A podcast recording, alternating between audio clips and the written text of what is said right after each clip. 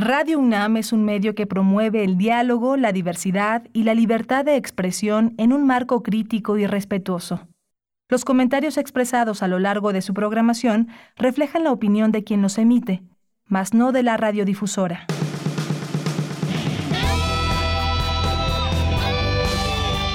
Prisma RU. Relatamos al mundo.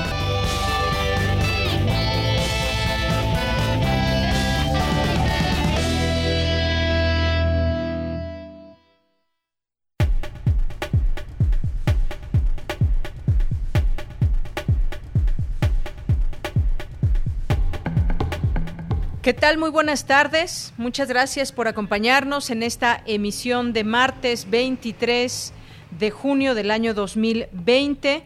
Muchas gracias por estar con nosotros en esta sintonía a través de nuestras frecuencias de Radio UNAM 96.1 de FM y 860 de AM. Muy buenas tardes y gracias por acompañarnos hasta el momento. No hemos tenido réplicas del terremoto que sentimos a las 10 con 29 minutos esta mañana de martes 23 de junio. En un inicio este sismo se reportó por parte del Servicio Sismológico Nacional en 7.1 de magnitud, para posteriormente señalar que la magnitud fue de 7.5 al sureste de Crucecita, Oaxaca. Las réplicas de un terremoto, como sabemos, y sobre todo con, la, con una magnitud, con estas características que se tuvo hace unas horas, estas réplicas son esos movimientos sísmicos que ocurren en la misma región en donde hubo un movimiento telúrico y normalmente son de menor intensidad, es una réplica menor, de menor intensidad al movimiento principal. Muchas veces son imperceptibles, otras no tanto. Han señalado las autoridades que hay que estar alertas a cualquier réplica de este terremoto que se sintió por la mañana. Eh, hay que estar alertas y entre nuestras cosas eh, no olvidar ahora el cubrebocas, agregar el cubrebocas. Muchas personas que salimos de pronto sin portar el cubrebocas con nosotros y nos encontramos a mucha gente en la calle. Eh, nos sorprendió este terremoto a esa hora, 10.29 minutos, y le tendremos aquí la información desde Protección Civil. Ya ha dado una conferencia de prensa la doctora Claudia Sheinbaum, eh, jefa de gobierno de la Ciudad de México, también eh, el gobernador del Estado de México ha dado información y sobre todo también pues estamos atentos a lo que estén mencionando las autoridades. Se descarta la alerta de tsunami por parte de la Conagua. En algún momento se eh, alertó sobre la posibilidad de un tsunami. Se descarta ahora hasta el momento. Y pues les saludamos con mucho gusto. Quizás aún en muchos permanezca ese miedo que sentimos al escuchar la alerta sísmica, al eh, sentir sobre todo un movimiento de tal magnitud que se dejó sentir en esta zona, eh, bueno, en la Ciudad de México y en seis estados más, teniendo como epicentro allá en Oaxaca. Bien, pues estaremos eh, dando a conocer información eh, relevante, información que ha surgido desde estos lugares. Nos enlazaremos hasta Oaxaca. Hubo algunas situaciones que reportar allá en Oaxaca. Y aquí en la Ciudad de México, pues el saldo preliminar es saldo blanco y pues le tendremos los detalles en un, en un momento más. Gracias a mis compañeros que están allá en cabina trabajando en este día. Les mando un saludo a Rodrigo Aguilar, a Denise Licea, eh, también por ahí en los controles técnicos. No sé si esté mi compañero Arturo González, Coco, como normalmente están a esta, a esta hora, o Andrés. Está Andrés Ramírez. Bueno, pues Andrew Friedman, te mandamos muchos saludos. Muchas gracias por estar aquí con nosotros y haciendo posible esta emisión de Prisma RU. Por supuesto, también un saludo a mis compañeros que en un momento escucharemos con los reportes desde distintas zonas y también hubo una conferencia que aún, aún no termina de parte de, la UNAM, donde se está dando a conocer información eh, acerca de este evento que tuvimos este terremoto por la mañana. Los saludo a nombre de todos, yo soy de Yanira Morán, muchas gracias por estar aquí y desde aquí relatamos al mundo. Relatamos al mundo. Relatamos al mundo.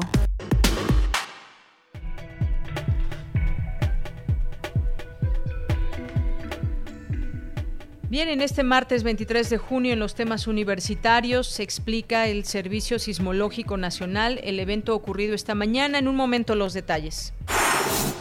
Escritores dialogan sobre delirios, prisiones y contagios. Un transformador caído y daños menores se reportan en el Estado de México tras el sismo que se presentó esta mañana. En la Ciudad de México no se han registrado daños graves, solo a la caída de dos bardas en la colonia Roma sin que se reporten heridos. En los temas nacionales también en la ciudad y en otras entidades se registró un sismo de magnitud 7.5 con epicentro al sureste de Crucecita, Oaxaca, reportó el Sismológico Nacional. La policía capitalina informó que forma, de forma preliminar no se registraron daños severos tras el sismo que se percibió en la Ciudad de México hace unas horas. El gobierno de Oaxaca reportó el fallecimiento de una persona tras el sismo que se registró esta mañana. El Servicio de Administración Tributaria informó que hallaron un fraude por 55 millones de pesos por parte de empresas factureras. La Secretaría de Marina Armada de México aseguró que hace más de un mes existen cero reportes de robo a barcos comerciales en la sonda de Campeche. Y en materia internacional, la Organización Mundial de la Salud advirtió que la pandemia continúa acelerándose en el mundo. Tras reportar un millón de casos señalados en solo ocho días, declaró el director general de la Organización Mundial de la Salud, Tedros Adhanom, eh, en una conferencia virtual. China amenazó con dar una respuesta apropiada a la decisión de Estados Unidos de clasificar cuatro medios chinos como misiones diplomáticas extranjeras, acusándolos de ser canales de propaganda. Campus RU Bien, pues iniciamos hoy en nuestro campus universitario y bueno, pues estamos también aquí con algunos problemas de pronto de internet, de esta llegada rápida o no de documentos, así que pues estamos iniciando también así este informativo. Muchas gracias por estar ahí y nos vamos a enlazar con Cindy Pérez Ramírez que está en la línea telefónica. Primero nos vamos a ir con mi compañera Virginia Sánchez, me informa mi compañero Rodrigo. Eh, Vicky, cuéntanos eh, sobre pues el reporte que tú nos tienes después de este sismo que se sintió por la mañana. Adelante, Vicky. Definitivamente un, gran susto que hemos vivido el día de hoy, que se suma a todo este contexto no de tensión que por la pandemia vivimos. Y bueno, pues antes de nada, yo estoy eh, me encuentro en la Venustiano Carranza y bueno, pues se sintió muy fuerte, demasiado este, demasiado fuerte, pero fíjate que aquí la alarma sonó muy a tiempo, nos permitió a todos los vecinos salir y ya cuando estábamos al exterior fue que se sintió este movimiento, eh, se fue la luz, fue una de las alcaldías, de hecho pues se reportaron apagones en algunas alcaldías, una de estas que es la Venustiano Carranza y en la Gustavo Amadero e Iztacalco. Y bueno, pues para ante ellos la Comisión Federal de Electricidad informó que activó el protocolo para atender emergencia y evaluar pues los daños a las centrales de generación y a la infraestructura eléctrica para restablecer el servicio afectado a la brevedad. También pues muchos problemas de, de señal, internet, telefonía ahí que se cayeron en ese momento, algunos pues en algunas zonas no se han restablecido, pero en otras ya. Y bueno, por ejemplo, Alejandra Frausto, titular de la Secretaría de Cultura, informó que se comenzará un monitoreo para revisar posibles daños al patrimonio cultural de México.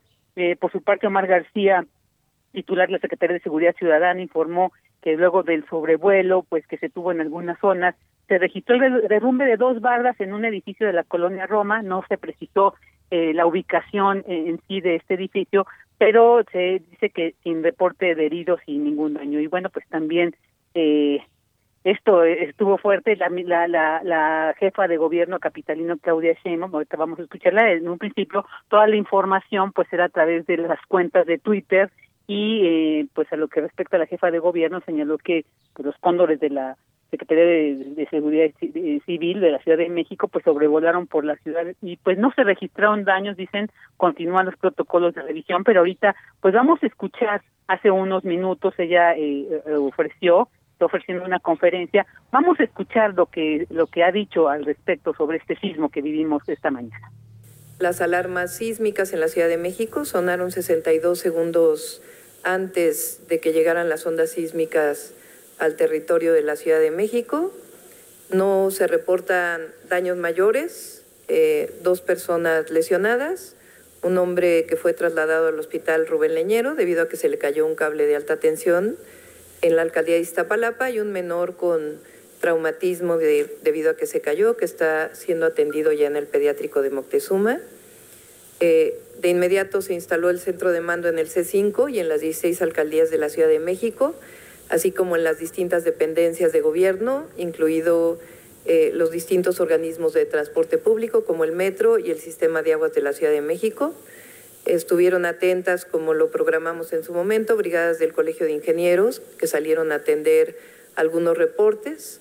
Funcionó el 97.5% de los altavoces. Eh, Comisión Federal de Electricidad reporta que hubo afectaciones menores.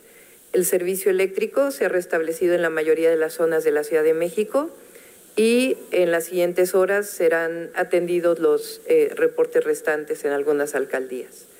Eh, hasta ahora daños muy menores de fachadas y bardas afectadas en 32 edificios que han sido reportados principalmente en alcaldías de Cuauhtémoc, Iztapalapa, Benito Juárez y Gustavo Amadero.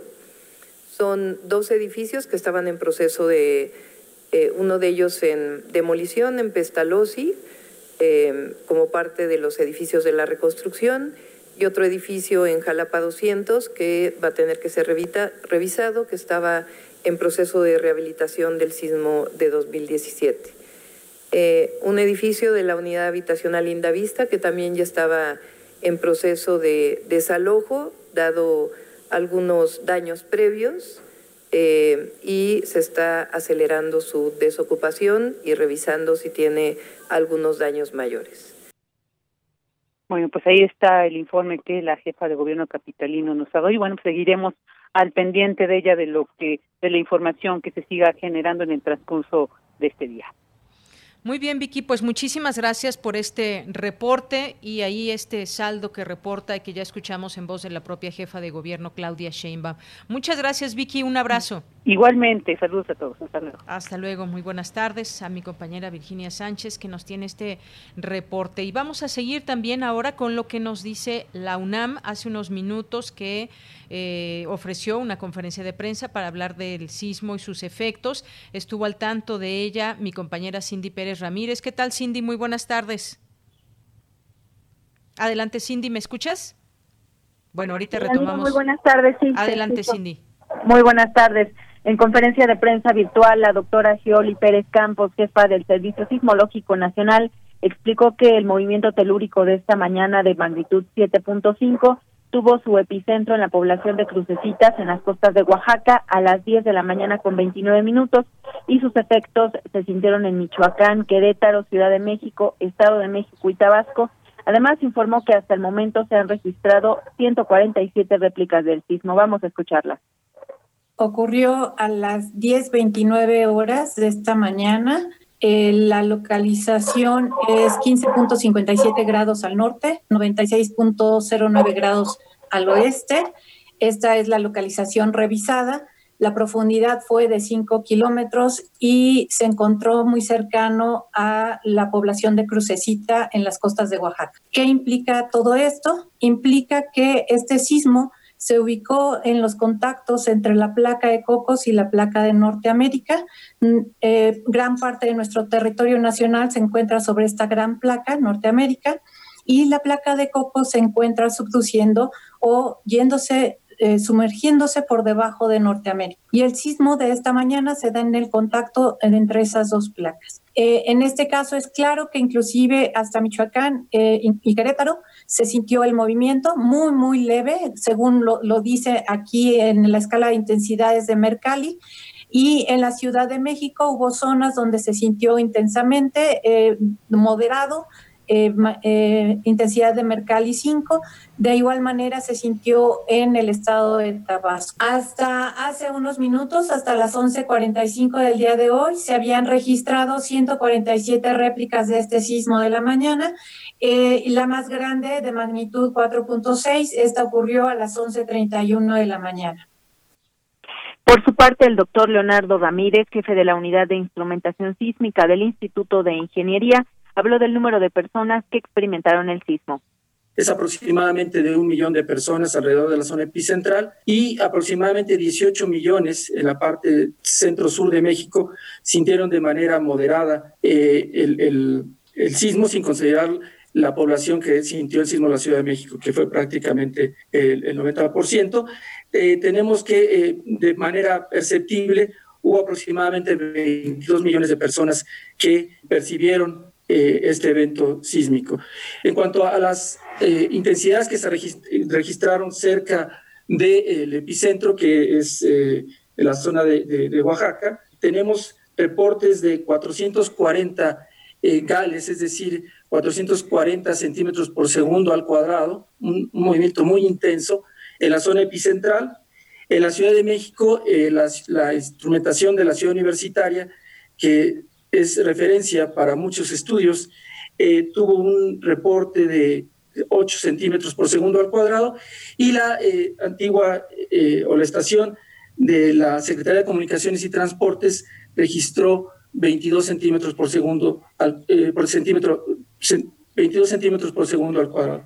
Y tenemos una estación muy cerca de la FE Zaragoza que reportó aceleraciones muy intensas, alrededor de 45 centímetros por segundo al cuadrado.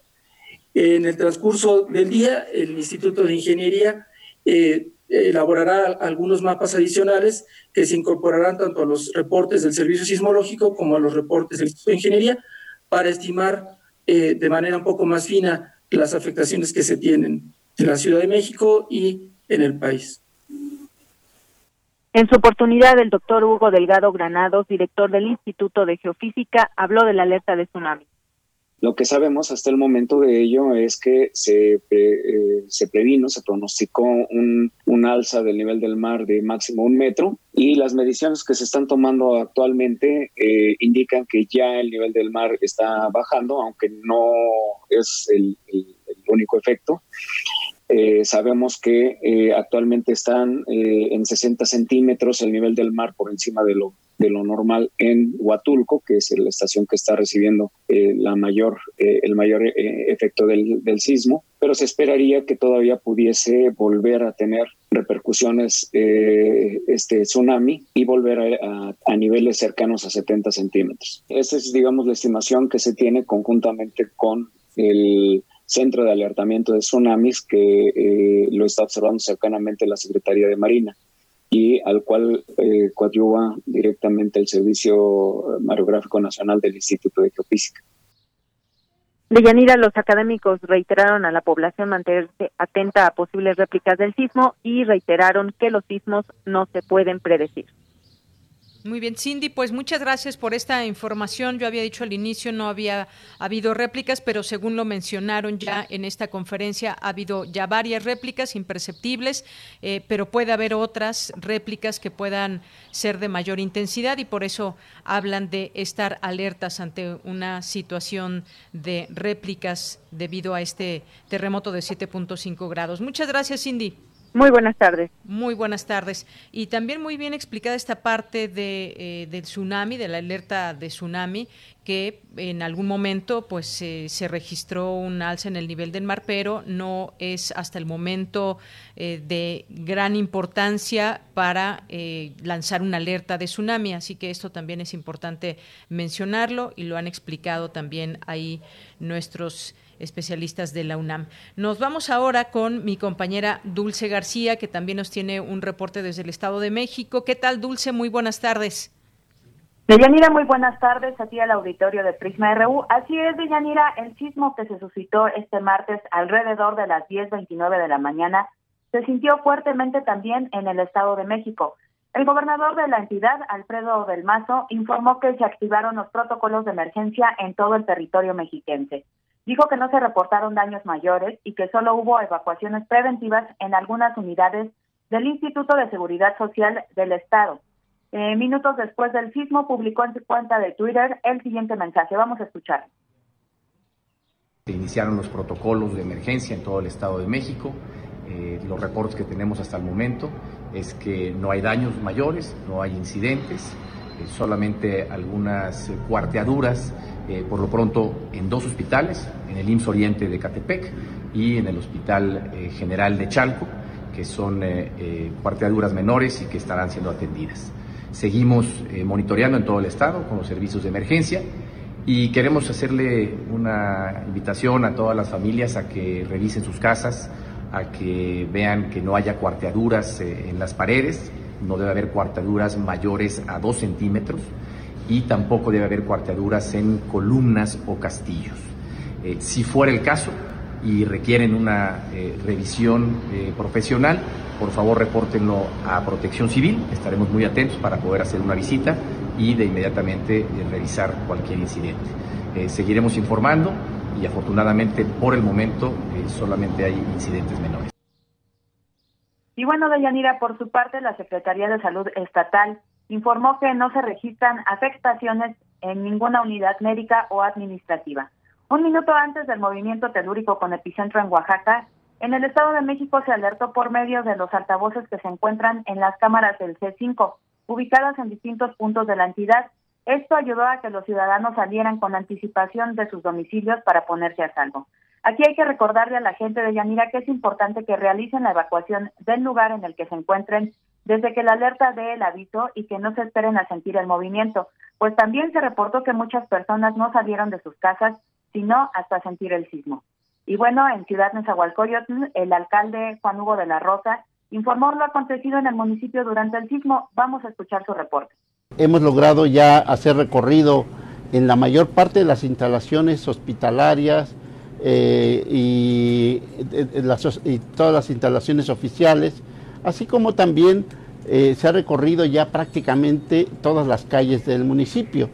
Hasta este momento no tenemos ningún reporte de gravedad, ninguna persona que esté, haya resultado herida, ni tampoco eh, la caída de ninguna, ninguna edificación quiero comentarles que, estamos atentos todavía en este momento para poder eh, recibir los reportes que ustedes nos hagan, porque desde luego no hemos revisado al interior de, los domicilios y si ustedes tienen algún daño por ahí que reportar, les pido que lo hagan de inmediato. Les quiero dar el número, el 55 80 44 18 53 a través del cual ustedes nos pueden mandar su reporte, ya sea que eh, identifiquen algún problema en la calle o también si tienen algún problema al interior de su domicilio. Eh, hemos, lo más que hemos tenido hasta este momento, pues es el, reporte de, de, ah, algunas este, eh, postes que se han ladeado. Y de Yanira, el director de Seguridad Ciudadana del municipio, Jorge Amador Amador, reportó la caída de un transformador, pero también dijo que no hubo daños mayores. Escuchemos su reporte. Les informamos a ustedes que afortunadamente nuestro sistema de alerta sísmica funcionó prácticamente al 100%. Eso permitió que tanto quienes estábamos trabajando en instalaciones públicas como las personas en sus domicilios pudieran salir a la calle y a resguardarse. Eh, debo decirles a ustedes que el daño mayor que hasta ahorita hemos detectado es eh, un transformador caído en Plaza San Jacinto, en plazas de Aragón, allá en la zona norte de Nezahualcóyotl. Debo decirles que en materia de salud, lo único que hemos atendido son cinco casos de personas que por crisis nerviosas se dieron afectados, pero sin mayor problema. Les comunico también que la Secretaría de Comunicaciones de la entidad realiza recorridos de revisión en toda la infraestructura, obra y transportes masivos sin que hasta el momento se registren daños. Eh, recordamos al público de Radio UNAM que al regresar a sus inmuebles hay que revisar la estructura, así como las instalaciones eléctricas y de gas, y que en caso de tener alguna duda es importante salir nuevamente del inmueble y llamar a instituciones como Protección Civil para que realicen una revisión de este lugar. Esta es la información de Yanira. Muchas gracias, Dulce García. Gracias por este amplio reporte. Gracias por esta información de lo que acontece en el Estado de México. Buenas tardes. Gracias a ti, muy buenas tardes. Muy buenas tardes. Y también en su momento vimos este reporte que daba el presidente Andrés Manuel López Obrador ahí en Palacio Nacional, acompañado de eh, algunos secretarios de su gabinete, como Alfonso Durazo, también el titular de la Sedena, de la Marina, y pues fue una, una conversación que sostenía con el coordinador nacional de protección civil, David León, en torno a lo que eh, le estaba reportando en ese momento, minutos después de haberse sentido este terremoto y en donde se daba ese saldo preliminar blanco y además la intensidad también del movimiento telúrico. Me enlazo ahora con mi compañero Daniel Olivares, que también está en otro punto de la Ciudad de México y nos tiene un reporte. ¿Qué tal, Daniel? Muy buenas tardes. Hola, ¿qué tal, Yanira? Buenas tardes, un saludo para ti y nuestro amable auditorio. Eh, como ya lo hemos escuchado, el sismo que se presentó esta mañana de magnitud 7.5 con, con epicentro al sur de Crucecita en Oaxaca se percibió de manera fuerte en la zona de Aragón. Eh, yo me encontraba en los límites del Estado de México y la Ciudad de México y la alerta sísmica en la capital sí sonó. Los altavoces eh, sí registraron este esta alerta en, en, en, en lo que corresponde al, a la capital de la, de la ciudad. Sin embargo, los que se encuentran en el Estado de México, al menos en la parte donde yo me encontraba, no se percibieron. Eh, sin embargo, recordemos que solo en ciertas partes y en ciertas zonas de esta entidad federativa se han instalado estos altavoces. Eh, las personas que se encontraban en algunos negocios y en sus casas salieron a la calle para resguardarse. Afortunadamente, en esta zona de, de la ciudad solo fue el susto y algunas crisis nerviosas. Eh, Alfredo del Mazo, gobernador del Estado de México, y Luis Felipe Puente, coordinador general de protección civil de esta entidad, eh, así como la, la jefa de gobierno, Claudia Sheinbaum, informaron casi de inmediato a través de sus redes sociales que se activarían los protocolos de emergencia y seguridad. Y así fue en esta parte del Estado de México, como te comento, yo me encontraba en los límites de Nezahualcóyotl y Aragón, eh, los servicios de emergencia como la Policía Vecinal, bomberos y protección civil realizaron recorridos en algunas calles aledañas a, esta zona en donde yo, yo me encontraba. Eh, de Yanira te comento que también el servicio de luz eléctrica se interrumpió de manera inmediata después del sismo y muchos eh, vecinos han reportado a través de las redes sociales que hasta el momento no se ha restablecido el servicio en diversas colonias eh, de la Ciudad de México como San Juan de Aragón, La Pradera, La Vergel de Guadalupe, eh, Bosques de Aragón, así como Rinconada de Aragón. Eh, en, en, lo que corresponde al Estado de México, en algunas colonias eh, no se ha restablecido este servicio como en Valle de Aragón, primera y segunda sección, así como plazas de Aragón. Eh, así se vivió el sismo de esta mañana en esta zona de Aragón. Eh, de Yanira, hasta aquí mi reporte. Muy buenas tardes.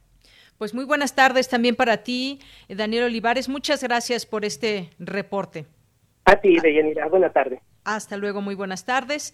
Pues ahí está también este reporte desde esta zona que nos platica Daniel. Y me enlazo ahora con el ingeniero Óscar Cepeda Ramos, director general de Protección Civil de la Coordinación Nacional de Protección Civil. Ingeniero, buenas tardes. Buenas tardes, Deyanira, a tus órdenes. Pues qué gusto saludarle. Me gustaría que nos dé un reporte en general que de esta coordinación, lo que sucedió pues minutos después de que se presentara este terremoto. Sí, mira, mira, el sismo fue de magnitud 7.5, eh, fue registrado por el Servicio Sismológico Nacional al sur del estado de Oaxaca. Al momento tenemos 303 réplicas, la más grande de 4.6. Eh, tenemos a partir de la comunicación permanente con los estados y las unidades estatales y municipales de protección civil, que los reportes de daños se concentran en el estado de Oaxaca, y algunos daños menores en la Ciudad de México.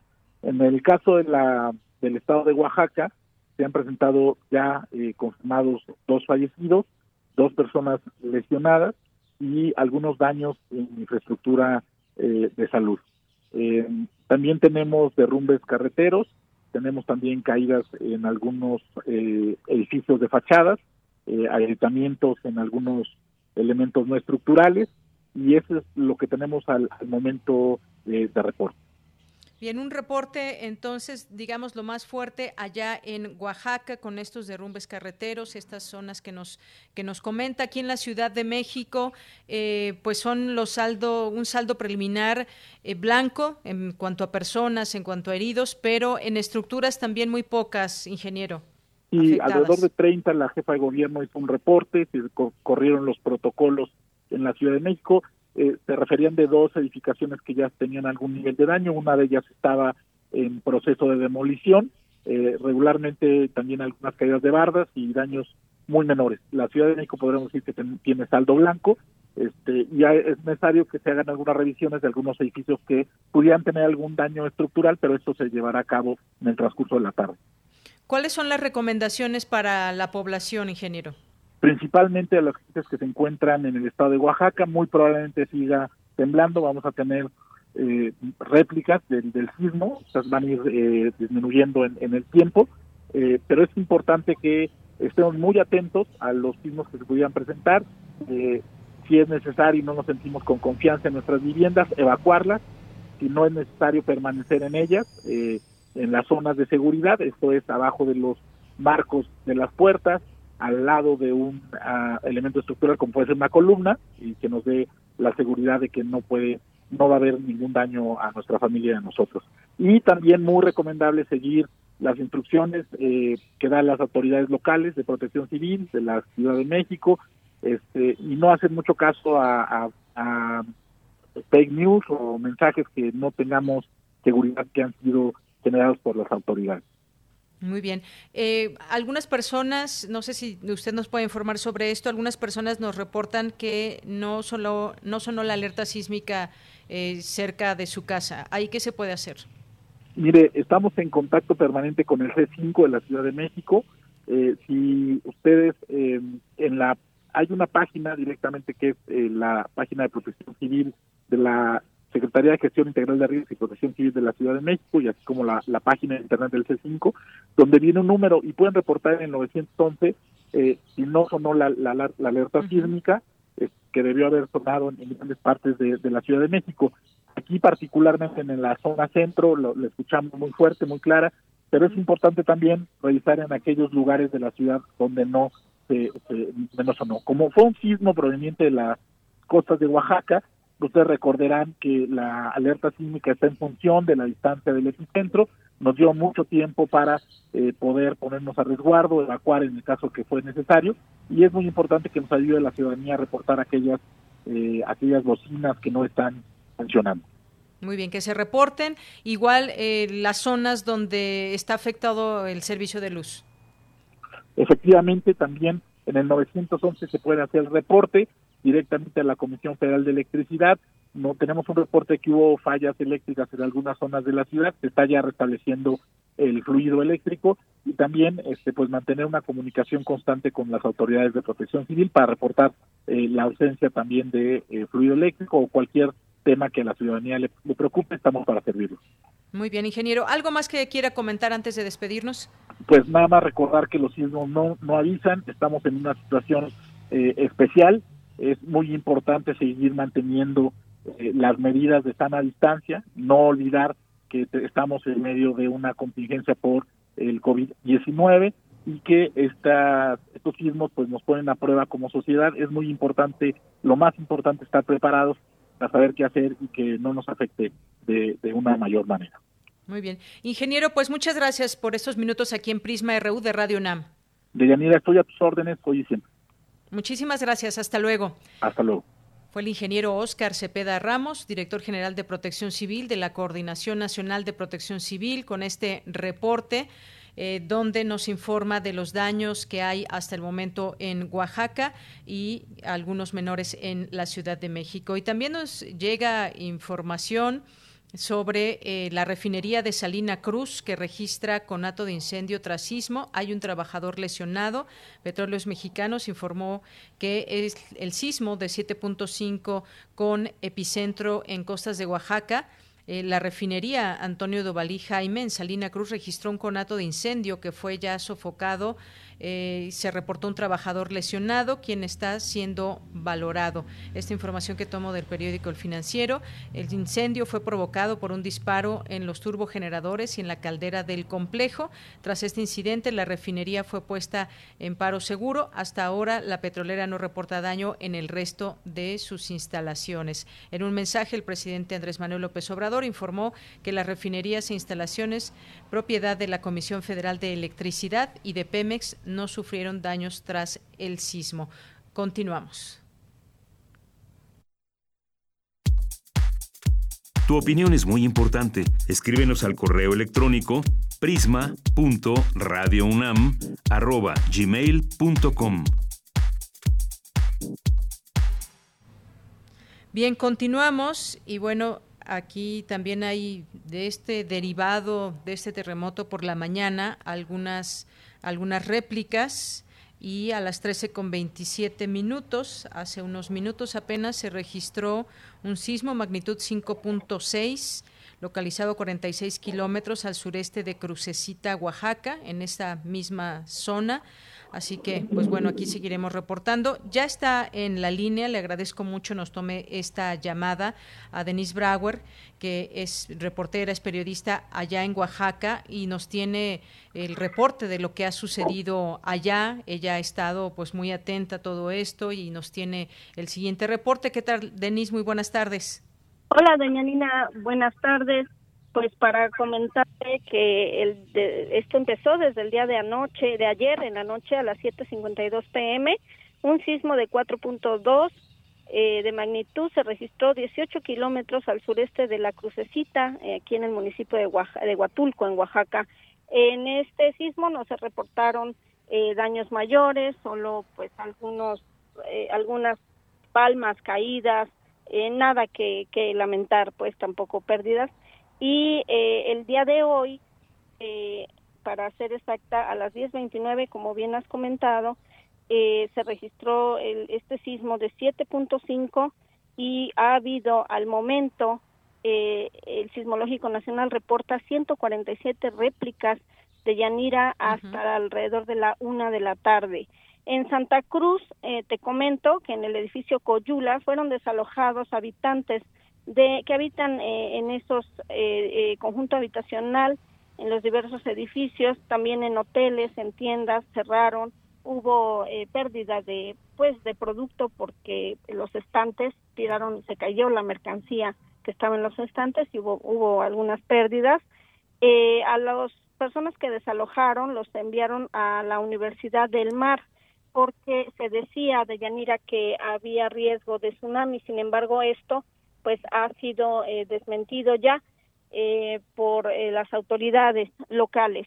Luego en el centro de Crucecita, eh, bueno, se cayeron eh, las tejas, los hoteles acá tienen un acabado rústico eh, de teja y las tejas fueron en su mayoría las que sufrieron daños eh, al desprenderse del techo. Y bueno, eh, cayeron en los toldos pero hasta el momento no no se golpeó ninguna persona, no hay no hay lesionados por esta caída de tejas. En el kiosco del Parque Central de la Crucecita de Yanira, pues también el kiosco sufrió este daños, las las tejas del kiosco pues también se cayeron, pero afortunadamente sin eh, daños a, a las personas.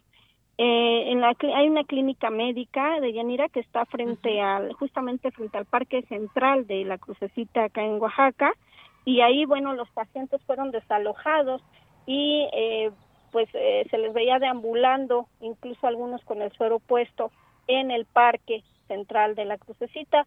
Afortunadamente tampoco hubo eh, pérdidas que lamentar y solamente pues algunos daños al interior reportan eh, ahorita está el conteo precisamente porque, como te comento, han seguido las réplicas, están ahorita las autoridades eh, siguiendo, monitoreando, pues, eh, para recabar datos más precisos, yo creo los tendremos más adelante, de lo, los daños, como grietas, eh, este, bueno, caídas de, de algunas bardas, algunos, pero hasta ahorita decesos que lamentar, este, pues, no, no ha habido.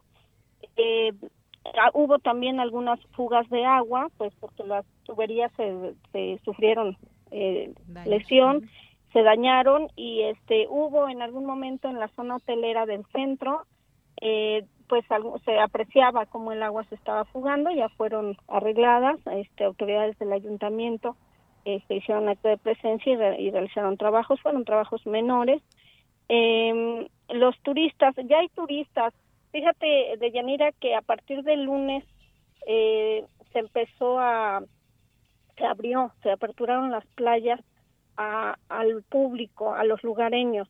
Sin embargo, sigue habiendo retén para, para ingresar a, propiamente a la comunidad de Huatulco, de la Crucecita, eh, pero ya los lugareños que tenían restringido el acceso a la playa de Yanira, pues ya han podido disfrutar del mar. Sin embargo, ahorita como hubo retirada del mar, se les está recomendando que no asistan a la playa y ya se podían apreciar eh, vehículos de la Ciudad de México, sobre todo eh, de Morelos, de Tlaxcala, eh, por acá, por la crucecita, pues turistas que venían de visita o personas que tienen familia acá y venían a, pasar unos, unos días por acá. Entonces se les está recomendando por parte de las autoridades de Yanira que no se acerquen ahorita al, al mar, ¿no? que se repleguen este, se mantengan lejos de, la costa. Ah, hubo personas, eh, turistas, sobre todo, que son los más eh, este, pues mortificados por esta situación porque como no están acostumbrados, se les vio que subían sus maletas a sus automóviles y estaban en alrededor del parque central de la crucecita, bueno, ahí esperando este, indicaciones. También vimos a trabajadores de la construcción que fueron desalojados de sus centros laborales, estaban pues en los camellones, esperando este, instrucciones, pero por el momento pues la situación sea más o menos se ha normalizado. Hace, eh, como tú bien dijiste, al escasos 15 minutos se sintió otra vez otro este pequeño temblor, pero ya sí fue más perceptible, ¿no, Denise? Este, del, del que se registró hoy en hoy en la mañana. eh, pues te tengo eh, lo que nos comenta Armando Zapata, que es coordinador del socorro de desastres de la Cruz Roja de aquí de la, la Crucecita, lo que nos, nos comentó acerca de las atenciones que han dado a, a las personas aquí en la Cruz Roja y estamos atendiendo pues crisis nerviosas, las personas que están llegando alteradas, pero no tenemos un total de, de, atenciones ahorita establecidas. Se han sido recorridos en las comunidades, en las hoteleras y sobre todo en los edificios más altos que son Infonavit, residenciales de Chahue y bueno, hay daños, daños eh, estructurales básicamente. En la localidad de Valles de Huatulco no hay ningún deceso hasta ahorita registrado. Pues esto es lo que esto es lo que te comento hasta el momento de Yanira. Eh, pues yo creo que más adelante pues habrá un reporte más puntual por parte de las autoridades respecto a los daños registrados y bueno pues esperemos que las réplicas este pues no no continúen o no de la misma magnitud. Así es, yo decía al inicio del programa que no se habían sentido réplicas, que no había habido réplicas. Sí ha habido réplicas, por supuesto, pero mm, eh, la mayoría de ellas imperceptibles hasta este que hubo, esta réplica que hubo un poquito más intensa que las que han habido, pero ya suman 147 réplicas. Hasta, hasta la este una de la tarde de Yanira sumaban 147 réplicas, pero sí, ¿eh? las réplicas sí han sido perceptibles para, ah, para las personas que nos encontramos en la crucecita, sí han sido réplicas perceptibles. Han durado de 3 a 5 segundos y obviamente no tan fuertes como la que se suscitó en la mañana, pero sí, sí son perceptibles. Sí, son perceptibles allá en esa zona. Sí logran mover un automóvil un poquito, sí lo logran mover. Muy bien, bueno, pues perceptibles y que, eh, pues me imagino que también hay, hay miedo después de la intensidad que tuvimos de este, de este primer movimiento y todas esas réplicas, pues cualquier movimiento ya se tiene pues esa sensibilidad y ese miedo a flor de piel, pues esperemos que sigan siendo lo menos perceptibles posibles, que se siga liberando esa energía de la tierra poco a poco y que pues no vaya a haber otra réplica más fuerte, pero eso imposible de saberlo. Denise, muchas gracias. ¿Algo más que nos quieras comentar? Pues estaremos por acá pendientes de Yanira para reportarle al auditorio. Por el momento, bueno, pues tomamos las medidas de, precaución, aunadas a las que ya hemos venido tomando por el COVID-19. Vemos a las personas con cubrebocas en la calle, eh, las medidas en los últimos tres días se han relajado un poquito porque te comento que ya incluso hubo apertura a la zona de playas. Sin embargo, pues sí se siguen apreciando personas con, cubrebocas que guardan la sana distancia. En los establecimientos siguen eh, dejando entrar solamente a una persona por, por familia a comprar eh, cuando tienen esta necesidad. Y, y bueno, pues así más o menos vamos regresando a la, a la normalidad. Muy bien, pues te agradezco mucho este reporte, Denis, justamente desde el epicentro donde se dio este terremoto. Muchas gracias, mandamos un abrazo allá a ti, a todos en Crucecita, Oaxaca, y también a todas las personas que muy cercana a ese lugar, pues sintieron este terremoto con esa gran intensidad. Muchas gracias, Denis. Gracias a ti, doña Nina. Buenas tardes, buenas tardes al auditorio. Muy buenas tardes, muchas gracias Denise Brauer, reportera allá en Oaxaca. Continuamos. Porque tu opinión es importante, síguenos en nuestras redes sociales, en Facebook como Prisma RU y en Twitter como arroba PrismaRU. Bien, continuamos, ya es la una de la tarde con 49 minutos. Y también tenemos invitaciones que hacerles. Eh, sigue trabajando nuestra universidad y hay distintos temas también que se están dando a conocer pese a esta situación que nos cimbró en la mañana. Pero tengo ya en la línea telefónica a Pedro Munibe, que es responsable del Departamento de Videoconferencias de la Dirección General de Divulgación de la Ciencia, porque nos tiene una invitación. ¿Qué tal, Pedro? Muy buenas tardes. Buenas tardes, Yanira efectivamente queremos invitarlos a un ciclo de mesas redondas. Cuéntanos. Eh, bien, pues eh, diversas dependencias de la UNAM están uniendo esfuerzos para desarrollar una serie de mesas redondas en línea, eh, donde especialistas de diferentes tópicos van a hablar de manera temática sobre cuestiones de COVID-19, cómo ha impactado COVID-19 diferentes ámbitos. Y el día de mañana vamos a iniciar con la primera mesa con el tema de economía. Mañana a las 12 del día en diferentes redes eh, sociales de la universidad eh, tendremos esta mesa redonda con panelistas muy interesantes. Muy bien. Bueno, pues esto entonces se llevará a cabo, comienzan mañana, miércoles 24 a las 12, eh, a través de, las redes sociales de, de la UNAM. Sí, por ejemplo, va a estar eh, Facebook de la UNAM, eh, UNAM Global, Dirección General de Divulgación de la Ciencia, Universo, Museo de las Ciencias, el Centro de Investigaciones sobre América del Norte, Mirador Universitario, Instituto de Geografía, diversas instancias que unimos esfuerzos para que esta información llegue a nuestros estudiantes. Claro que sí, son distintos canales, sin duda importante que estemos y nos, nos, mantengamos informados en todos estos temas, en este caso de economía, cómo la ligamos con lo que está pasando, cómo un eh, virus pues pone en jaque muchas de estas formas de de generar la economía y que pues bueno, normalmente estamos buscando que haya crecimiento económico, que haya eh, buenas oportunidades, pero esto cómo afecta, de qué manera. Será interesante porque, como bien nos decías, eh, hay panelistas especialistas en todo esto y, eh, pues por supuesto, también este ciclo de mesas redondas son investigaciones desde múltiples disciplinas. Efectivamente.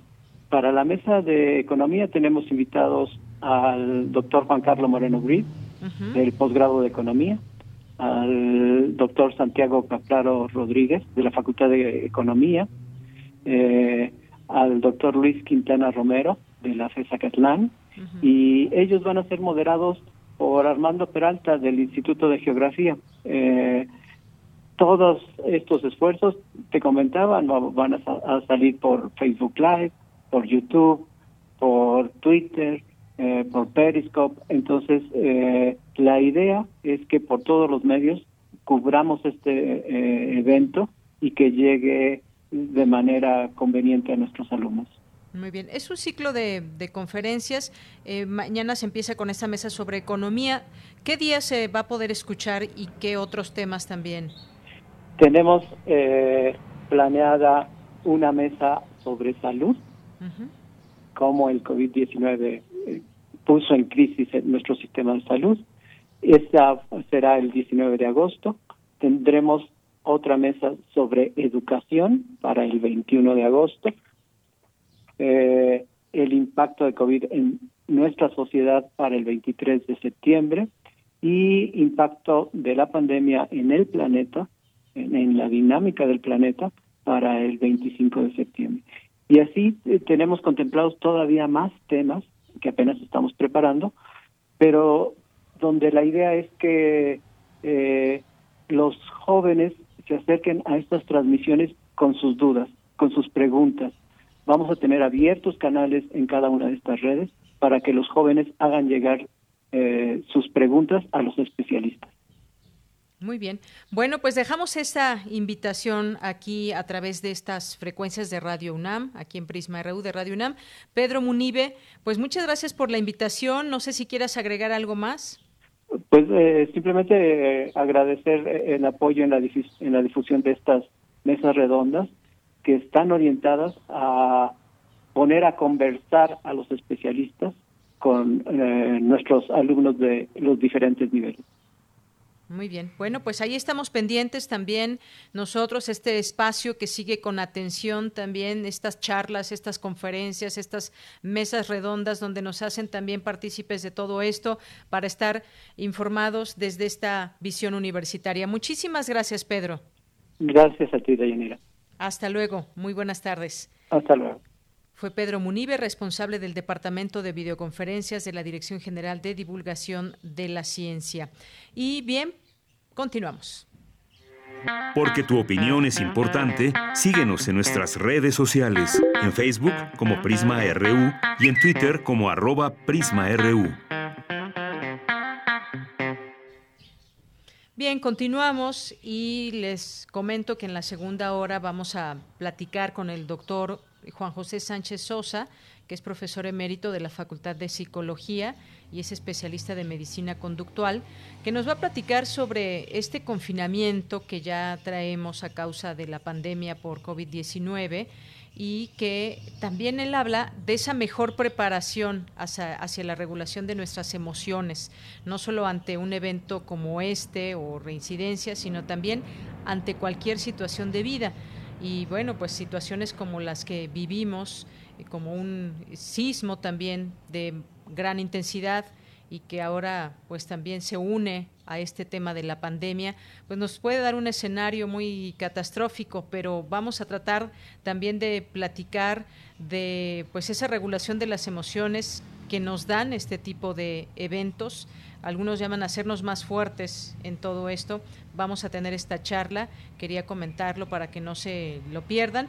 Y bueno, hemos estado siguiendo también muy de cerca eh, todo lo que ha sucedido desde pues desde esta mañana, después de que sentimos bajo nuestros pies cómo se movía la tierra con gran intensidad. Ya nos decía en esta conferencia eh, que siguió nuestra compañera Cindy Pérez Ramírez eh, sobre también la intensidad de cómo se siente en distintas partes de la Ciudad de México. En algunas se siente con mayor intensidad que otras. Sabemos también pues de muchas eh, fallas y situaciones y explicaciones que nos han dado, por supuesto, los sismógrafos, los geógrafos en torno a todo esto y por qué algunas zonas se mueven más que otras o se siente con más intensidad eh, los sismos. Vamos a, seguir por supuesto también pendientes a todas estas explicaciones y como decíamos van 147 réplicas hasta la una y pico de la tarde y seguramente se seguirán eh, sintiendo algunas con mayor intensidad, que ya nos mencionaba también la, la reportera de, de, Oaxaca, que acá son imperceptibles, pero allá, allá se sienten, aunque sea eh, de menor intensidad. Eh, bien, y pues como les decíamos también aquí en la Ciudad de México y que ya quizás muchos de ustedes también han podido ver todos estos videos que las personas hicieron al momento del sismo, algunos edificios que se nota, denota la intensidad de este movimiento. Eh, algunas bardas que cayeron también y finalmente esto nos tiene también en un, en un recuerdo colectivo de aquellos sismos que hemos sentido en otro momento, el más reciente, el de 2017, 19 de septiembre, que dejó bastantes daños en distintas zonas y por supuesto una de ellas aquí la Ciudad de México. Eh, hay reportes también desde distintos lugares donde se sintió, pero no pasó, no pasó a más, no pasó a más. Aquí eh, se reportó en la Ciudad de México daños menores en 36 edificios y sigamos las recomendaciones. Me parece que eso es lo que resta en estos momentos eh, y estar preparados siempre ante cualquier situación. Aquí podemos ver también en los distintos medios fotografías, videos de la intensidad de este sismo que se sintió por la mañana, los rostros también y muchos que salimos a la calle sin cubrebocas. No olvidemos, insisto, en tener a la mano nuestro cubrebocas. Estoy escuchando música para irnos al corte y los dejamos con esto que nos ofrece la producción. Regresamos con la segunda hora de Prisma RU.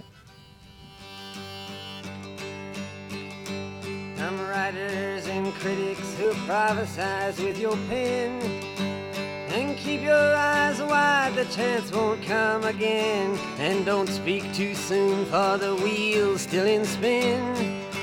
And there's no telling who that it's naming. Was the loser now will be later to win. For the time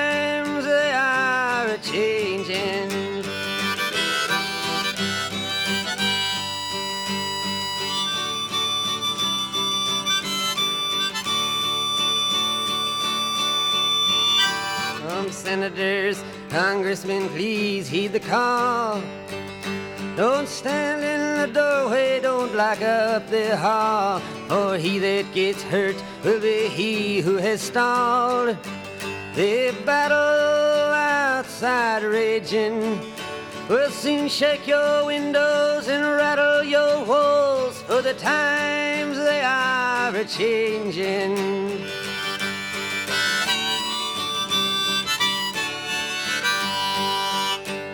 Mothers and fathers throughout the land And don't criticize what you can't understand. Your sons and your daughters are beyond your command.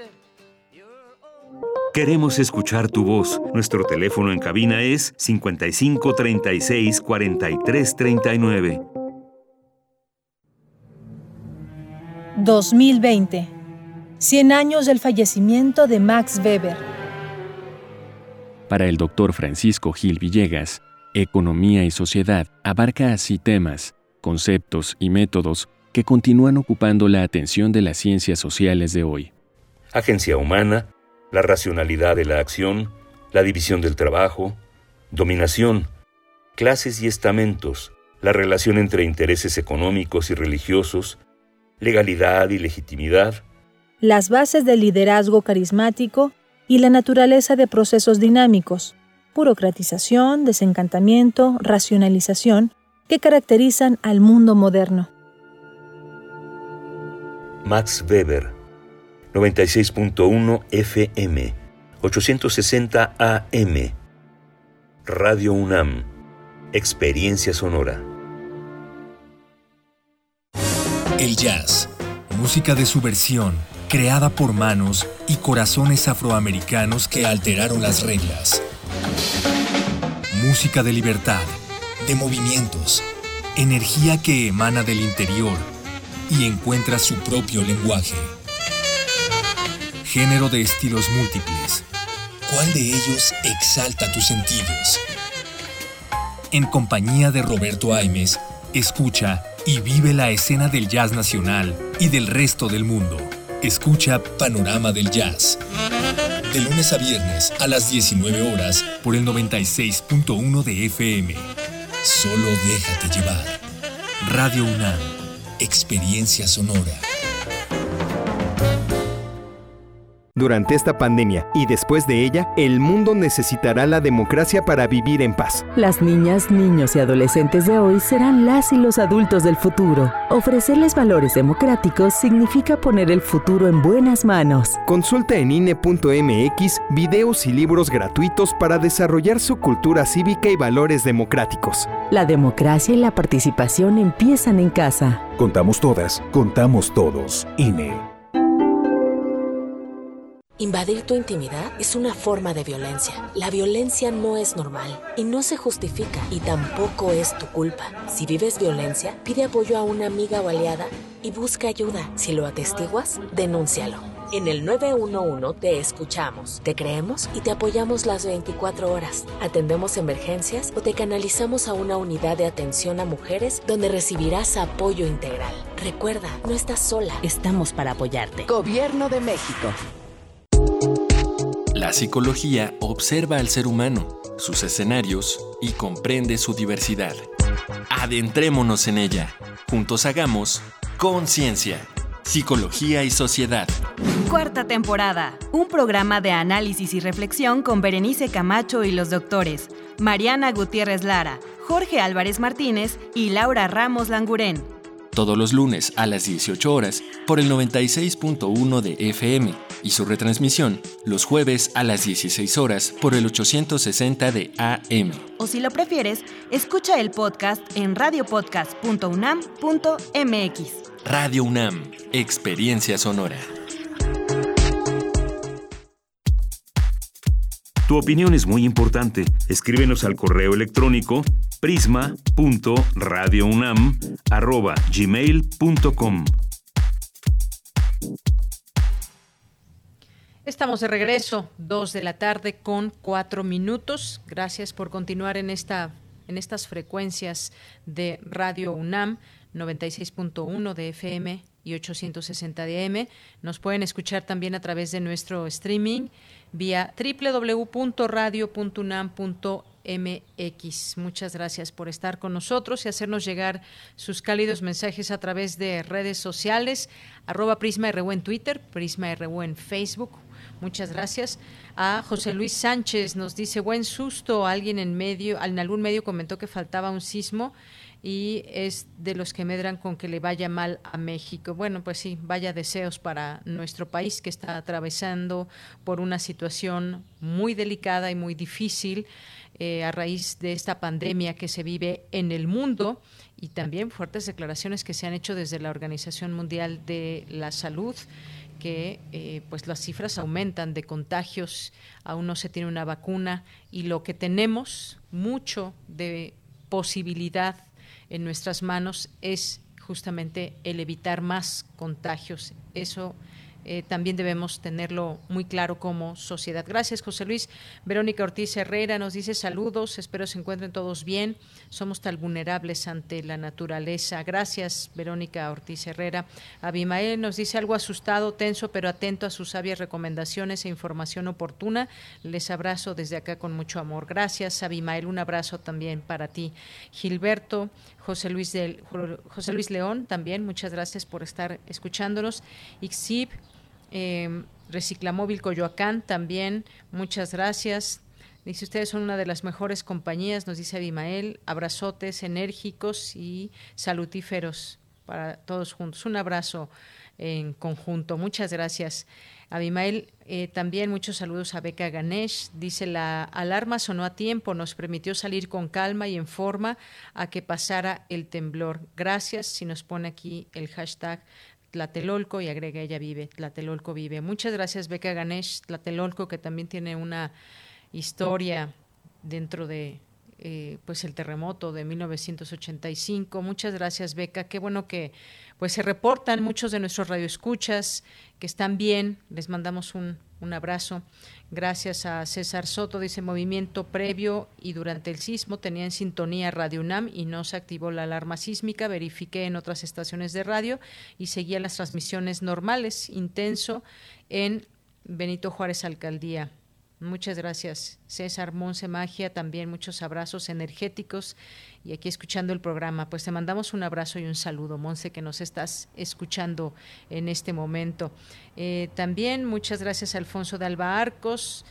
Eh, nos dice si ha habido réplicas. Siento que con la euforia ya no sabe uno, se sienten menos o sismos ligeros. Sí, efectivamente, Alfonso, ha habido ya 147 réplicas y pues qué bueno que aquí no las hemos sentido, son prácticamente imperceptibles, no así en el lugar donde, donde se sintió con gran intensidad, que fue el epicentro, y que se siguen sintiendo estas réplicas, según nos cuenta la reportera. Gracias. Gracias también a David Castillo Pérez, gracias a nuestros amigos de la Cátedra Bergman, a Guerrero también, muchas gracias. Fíjense que que Monse Magia para el susto no se comió un bolillo, sino toda una torta. Y aquí nos manda el video para antojarnos. Muchas gracias. Gracias, Monse. Mario Navarrete Real nos dice, mientras pasa el susto, personal especializado del gobierno de la Ciudad de México realiza sus labores, nos pone especializado, entre comillas, en doble fila, sin importarles, es una calle muy transitada. Y bueno, pues aquí nos manda algunas fotografías de estas personas que de pronto pues están en la calle y pues no permiten pasar a los demás, se suben los automóviles en las banquetas. Gracias Mario por este envío. También le mandamos muchos saludos a Resiliencia, a la doctora Carla Salazar, a nuestros amigos de Fundación UNAM, a José Ramón Ramírez, a la red de Radio Universitarias de México también, eh, que nos escriben aquí por Twitter, Ricardo Matamoros, eh, Red de Radio Universitarias, Jean-François Charrier, Hernán Garza también, muchas gracias, CGM, Roberto Quirós, Rosario Martínez, Carmi, Carmi Unamita y Arc México, Luis Francisco Marce, eh, Silvia Vargas, dice, la poesía nos salva, un fragmento de Tengo miedo, la tarde es gris y la tristeza del cielo se abre como una boca de muerto. Tiene mi corazón un llanto de princesa olvidada en el fondo de un palacio desierto. Tengo miedo y me siento tan cansado y pequeño. Pablo Neruda. Muchas gracias Silvia Vargas por este envío. Un abrazo para ti. Eh, nuestros amigos del Ciego UNAM también por aquí presentes. José Ramón Ramírez, Francisco Javier. Muchas gracias. Lisbeth Dresden, también David García, Flechador del Sol, Susana Saavedra. Eh, muchas gracias, lo seguimos leyendo con todo gusto a través de nuestras redes sociales. Bien, vamos a, vamos a continuar con la información de este día. Ya está mi compañera Cristina Godínez, nos tiene la siguiente información. Escritores dialogan sobre delirios, prisiones y contagios. Adelante, Cristina. Hola, ¿qué tal, Deyanira? Un saludo para ti, para el auditorio de Prisma RU. Como parte del ciclo Grandes Maestros desde Casa, la escritora Margot Glantz y el escritor Mario Bellatín sostuvieron una charla en torno al libro de Robinson Crusoe. La escritora nos dice por qué escogieron esta obra. Decidimos trabajar con Defoe porque su, su novela, Robinson Crusoe, que se publicó en 1719, es una novela que tuvo una repercusión inmediata importantísima y que trabaja fundamentalmente el encierro, un encierro que está delimitado por el mar, ¿no? Un encierro que Robinson Crusoe multiplica porque está dentro de la isla y se construye fortalezas, este, prisiones, corrales, etcétera, vallas, ¿no? Y también eh, este, hemos decidido que eh, este autor es muy interesante no solo por el tipo de libro que escribió, sino por toda su vida, que también es como un personaje de novela. En tanto, Mario Bellatín señaló que en el caso de Robinson, su confinamiento transcurre en una isla. En el caso de Robinson Crusoe, es un espacio abierto, no es como que se le da demasiada libertad, es como miedo a la libertad, se, le, se le ofrece toda una isla en la cual se convierte en un monarca, ¿no? Y él repite de alguna manera modelos este, eh, monárquico, él, es el dios, él es el que decide las cosas, etcétera, ¿no? Y nunca fue más poderoso que en ese lugar donde no está confinado porque hay un exceso de libertad, ¿no? O sea, está el mar, ¿no? Que, que le impide el confinamiento. Y lo que sí creo yo que tiene en común con el confinamiento actual es que está alejado del otro hasta la llegada de viernes. Los escritores continuarán sus diálogos los días 24 y 29 de junio y el primero de julio a través del canal Cultura UNAM. De Yanira, este es mi reporte. Buenas tardes. Muchas gracias, Cristina Godínez. Muy buenas tardes. No nos perdamos estas interesantes conversaciones. Y nos vamos ahora a las breves internacionales con Rodrigo Aguilar. Internacional RU. La Universidad de Oxford comenzó este fin de semana en Brasil los ensayos clínicos en humanos de una potencial vacuna contra el coronavirus, dijo el patrocinador del proyecto, Lehman Foundation, en un comunicado. El presidente de Estados Unidos, Donald Trump, dijo hoy que emitirá un decreto sobre los monumentos históricos del país en momentos en que cobra fuerza un movimiento que busca eliminar las estatuas de figuras consideradas racistas, parte de las protestas a nivel nacional contra la injusticia racial. El primer ministro británico Boris Johnson anunció hoy el paso de Inglaterra a una nueva fase de desconfinamiento con la reapertura de bares, restaurantes, hoteles, peluquerías, cines o museos y la autorización de las bodas con la llegada del verano, lo cual ocurrirá el próximo 4 de julio. Por su parte, Alemania, vista internacionalmente como un ejemplo de gestión de la pandemia del coronavirus, anunció este martes que volvía a confinar dos cantones donde viven más de 600.000 personas debido a la aparición de un importante foco de coronavirus vinculado al mayor rastro de Europa. Luego de tres meses de cuarentena por el coronavirus, la ciudad de Nueva York da un paso en su reapertura. A partir de hoy, los ciudadanos podrán asistir a peluquerías y salones de belleza o visitar restaurantes para comer, aunque solamente en mesas al aire libre. El Departamento de Salud de Sudáfrica informó este martes que el país alcanzó la cifra de 101.590 casos confirmados a la COVID-19.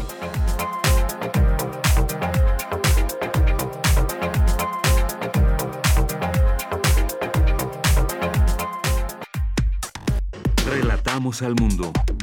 Relatamos al mundo. Son las 2 de la tarde con 14 minutos y le doy la bienvenida a este espacio de Prisma RU de Radio UNAM al doctor Juan José Sánchez Sosa. Él es profesor emérito de la Facultad de Psicología y especialista en medicina conductual. Doctor, es un gusto saludarle. Muy buenas tardes. Igual, muchas gracias. Buenas tardes.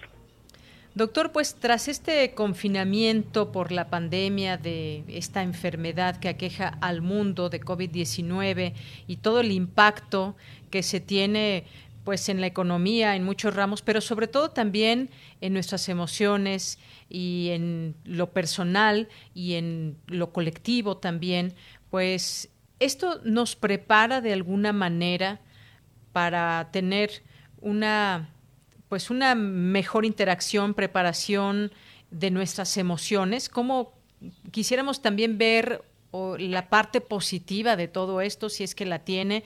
Eh, ¿Cuál es su punto de vista de todo esto, doctor? En realidad hay dos opciones que son las que generalmente ocurren cuando hay ya sea situaciones de desastre o situaciones de crisis sanitaria. Una de las cosas que muy probablemente vaya a ocurrir es que tanto la pandemia como la cuarentena nos estén dotando de destrezas que tuvimos que echar a andar y que normalmente no ponemos en marcha cuando estamos en tiempos normales. Uno de los puntos centrales que apoya esto es que la gente eh, sintió muy rápidamente la necesidad de informarse y la información que fue recibiendo era lo suficientemente clara para que tomara una serie de precauciones y adquiriera una serie de destrezas. Y entonces lo que estamos viendo es que eh, el avance de la pandemia, las noticias que se escuchan eh, casi constantemente, lo que han hecho son básicamente dos cosas. Una es eh, generar una sensación de incertidumbre que normalmente no es tan intensa. En condiciones normales no se siente una incertidumbre tan clara. Pero la segunda es que esta ansiedad que nos provoca nos activa y entonces lo que hacemos es al poner atención a los noticieros, adoptamos las destrezas, las recomendaciones que escuchamos y entonces normalmente las ponemos en práctica. Si las ponemos en práctica y tienen el éxito que, se espera, entonces lo que estamos haciendo es fortalecer ese aprendizaje a futuro. Y entonces ocurre como justamente ocurrió con los temblores de 2017. La gente tenía una serie de molestias psicológicas muy claras y estaban muy preocupada, la gente estaba muy preocupada porque no sabía si lo que estaba sintiendo, si lo que estaba pasando era normal o significaba que le estaba ocurriendo algo más grave, algo más agudo, algo peor. Y entonces, una de las cosas que se logró a través de información por radio, televisión, etcétera, es que la gente, para empezar, entendiera que las reacciones que estaban teniendo eran perfectamente normales. Son reacciones normales en esas condiciones. Lo importante es que si las condiciones poco a poco van pasando, pero las reacciones extremas no van pasando, entonces sí hay que buscar ayuda profesional. Normalmente hay dos grandes fuentes para estas molestias, para estas emociones. Una primera es que la pandemia, la cuarentena y el temblor de la mañana normalmente lo que van a hacer es ponernos más ansiosos. Esa ansiedad nos activa y nuevamente vamos a echar mano del aprendizaje que teníamos. La otra fuente es un poquito más complicada, es el que se agreguen a eh, problemas que ya tenía la persona. Eh, problemas de control emocional, problemas de creencias muy distorsionadas, problemas de carencia de destrezas, problemas de falta de apoyo social, de apoyo familiar. A esas se le agregan problemas que ahora se desarrollan tanto con la pandemia como con la cuarentena. Y entonces lo importante es que la gente vaya notando primero que las reacciones que está teniendo son normales, que solamente son anormales si duran demasiado tiempo. ¿Cuánto es demasiado tiempo? Normalmente se habla de meses. En el temblor del 17 vimos gente que dos meses después ya estaba pudiendo dormir, los niños ya no tenían problemas de hacer de orinarse en la cama, ya se había restablecido una interacción familiar muy cercana a la que había antes del temblor y así sucesivamente. Si lo que notamos es que el insomnio no se quita, que estamos comiendo demasiado para bajarle a la angustia, o que estamos dejando de comer y nos estamos aislando y estamos dejando de hacer cosas que antes disfrutábamos, y esto dura mucho, entonces sí hay que ponerle atención entonces sí hay que buscar ayuda profesional que, que afortunadamente ahorita por la pandemia se ha convertido en ayuda profesional que se da por teléfono o que se da en línea y que de hecho la UNAM ha sido entre las instituciones que más ha puesto a disposición de la población formas de conseguir consejo, formas de dar una queja, formas de buscar un tipo de psicoterapia que normalmente no se hace por teléfono, pero que se sabe que tiene eficacia si se hace por teléfono con una serie de precauciones metodológicas y precauciones clínicas. Y entonces lo que estamos viendo básicamente es una situación normal que va a regresar a un futuro que en un caso, por ejemplo, el del temblor pasó, pero el de la pandemia permanece. Y entonces, ¿qué es lo importante? Lo importante es que todo lo que hemos aprendido de convivencia en casa, de trabajar a distancia, de modificar la forma en que saludamos a la gente, de modificar nuestras rutinas cotidianas, etcétera, son destrezas que van a servirnos por si una cosa similar vuelve a pasar.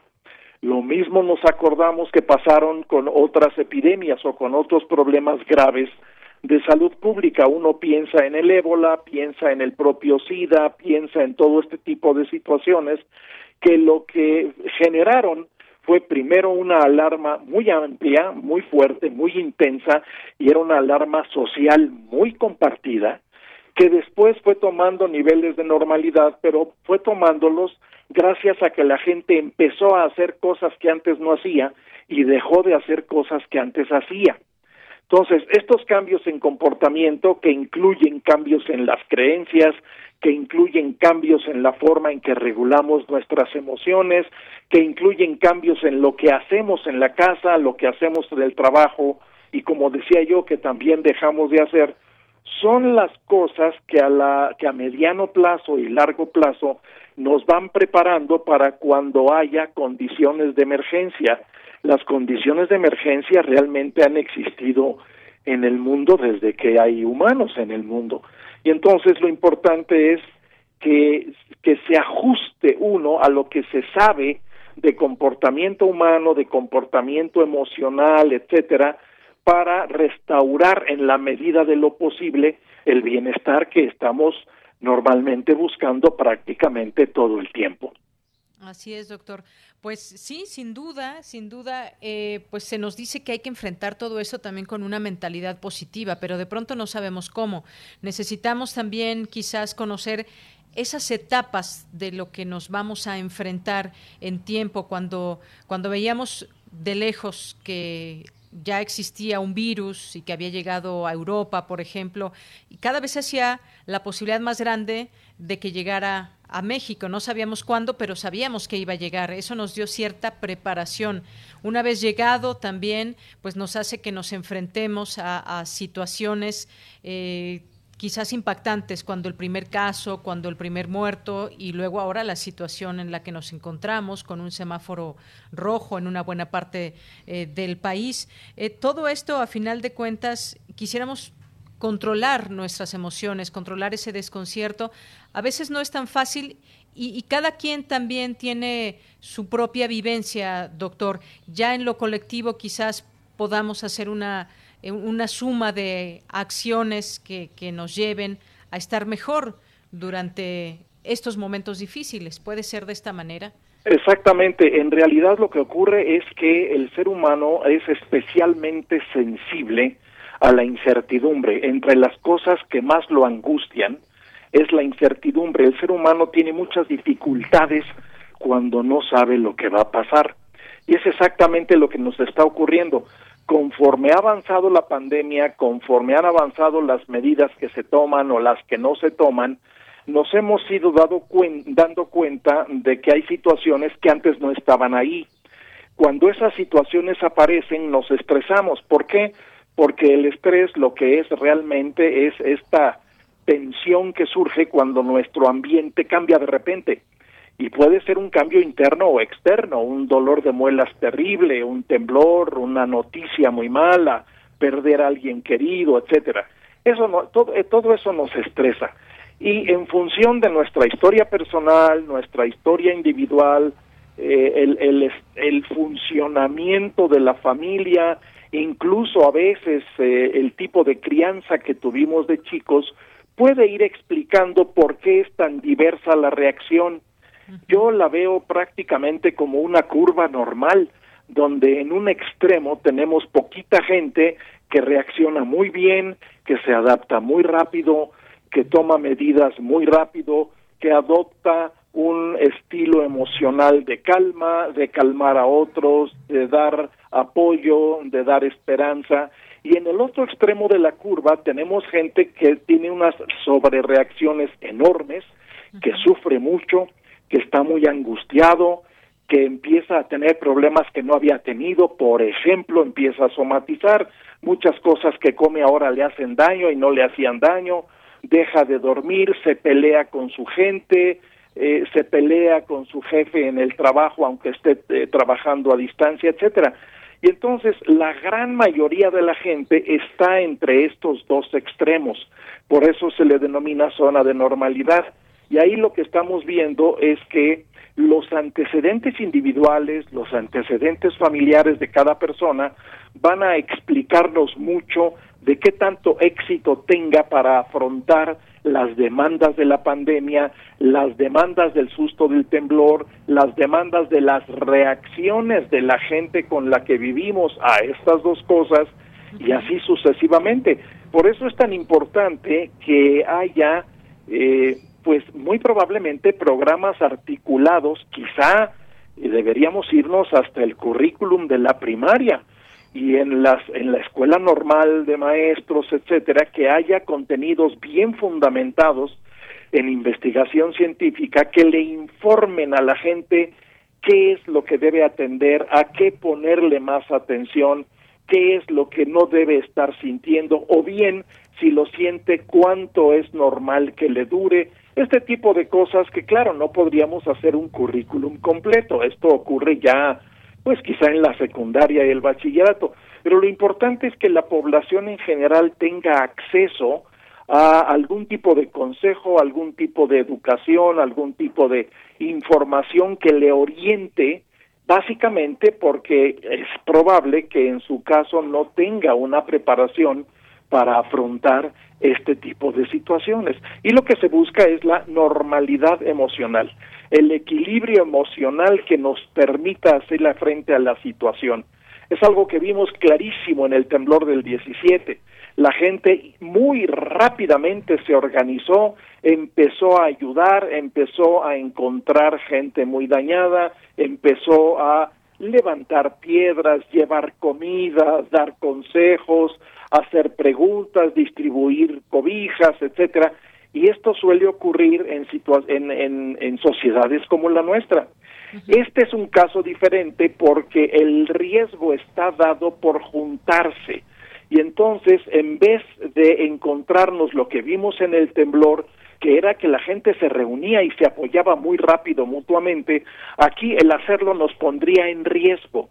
Y entonces, ¿qué tenemos que hacer? Tenemos que utilizar los medios que sí tenemos a nuestro alcance, la radio, la televisión, el teléfono, las transmisiones en línea, la comunicación digital, etcétera, para tratar de hacer llegar a la gente precisamente esto que le está faltando y que no le podemos dar en persona.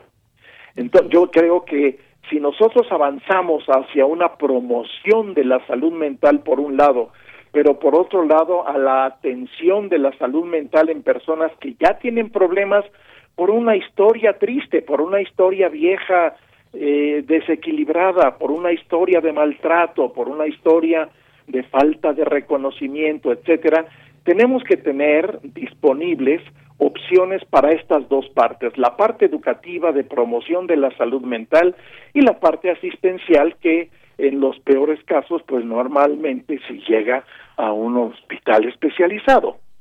Así es. Bueno, pues todo esto, doctor, que nos comenta, sin duda muy interesante, muy importante también saber a qué nos puede pasar, porque hay efectos documentados ante un confinamiento con estas características que tenemos, pero también hay esa posibilidad del aprendizaje, como usted dice, no solamente lo que estamos quizás eh, aprendiendo desde casa, eh, quienes tienen la oportunidad de conectarse y, estar en un curso y estar en charlas, eh, las de la UNAM, que son muy buenas, por supuesto, es un aprendizaje también muy duro, toda esa parte emocional, pero debemos de saber que hay opciones y que esto nos va a hacernos más, más fuertes y más, eh, digamos, resistentes emocionalmente, pero es algo que tenemos que seguir trabajando sin duda.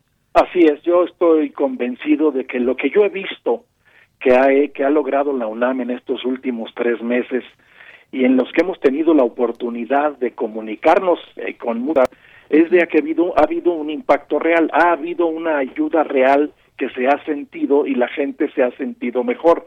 Yo espero que haya la oportunidad de los colegas que han estado colaborando en esto, tanto en la UNAM como en el Instituto Nacional de Psiquiatría, etcétera, que muy pronto tengamos la posibilidad de que estos colegas analicen los datos del impacto que tuvo la ayuda, porque yo creo que eso nos va a, a enseñar muchísimo para qué esperar en un futuro si una cosa similar nos vuelve a pasar. Los epidemiólogos son muy eh, pesimistas al respecto de que esta es una, pero va a venir otra y otra y no sabemos qué tan grave. De modo que yo creo que institucionalmente vamos debemos estar eh, bien preparados para responder a esto. Yo insisto tanto en la parte de educación como en la parte ya de remediar problemas que ya están ahí. Pero en general yo creo que este comentario que usted hace de verlo con optimismo es importante porque si estamos pesimistas nos desactivamos y solamente eh, nos pasa como nos pasaba justo en el temblor del 17, gente que se la pasaba viendo el noticiero 8, 9, 10 horas diarias y acababan profundamente deprimidos. ¿Por qué? Pues porque obviamente cuando se oyen puras malas noticias empezamos a creer que todas son diferentes en vez de que es la misma noticia repetida. Y eso nos pone en una situación de creencia de que las cosas, y se siente también, están mucho peor de lo que hemos estado viendo. Eso nos desactiva, eso nos deprime y eso naturalmente no nos va a ayudar a sobreponernos a lo que ocurre. Así es. Doctor, pues qué gusto haber platicado con usted. Yo solamente también quiero dejar el teléfono de la Facultad de Psicología que está abierto para poder ayudar a la gente que lo requiera, que es el 50 25 08 55 y lo que está haciendo justamente la UNAM es un ejemplo de ese esfuerzo colectivo. Doctor, muchísimas gracias. Muchísimas gracias a ustedes. Gracias. Coman rico y hasta luego. Claro que sí, doctor. Hasta luego. El doctor Juan José Sánchez Sosa, profesor emérito de la Facultad de Psicología y especialista en medicina conductual. Continuamos. Porque tu opinión es importante, síguenos en nuestras redes sociales, en Facebook como Prisma RU y en Twitter como arroba PrismaRU.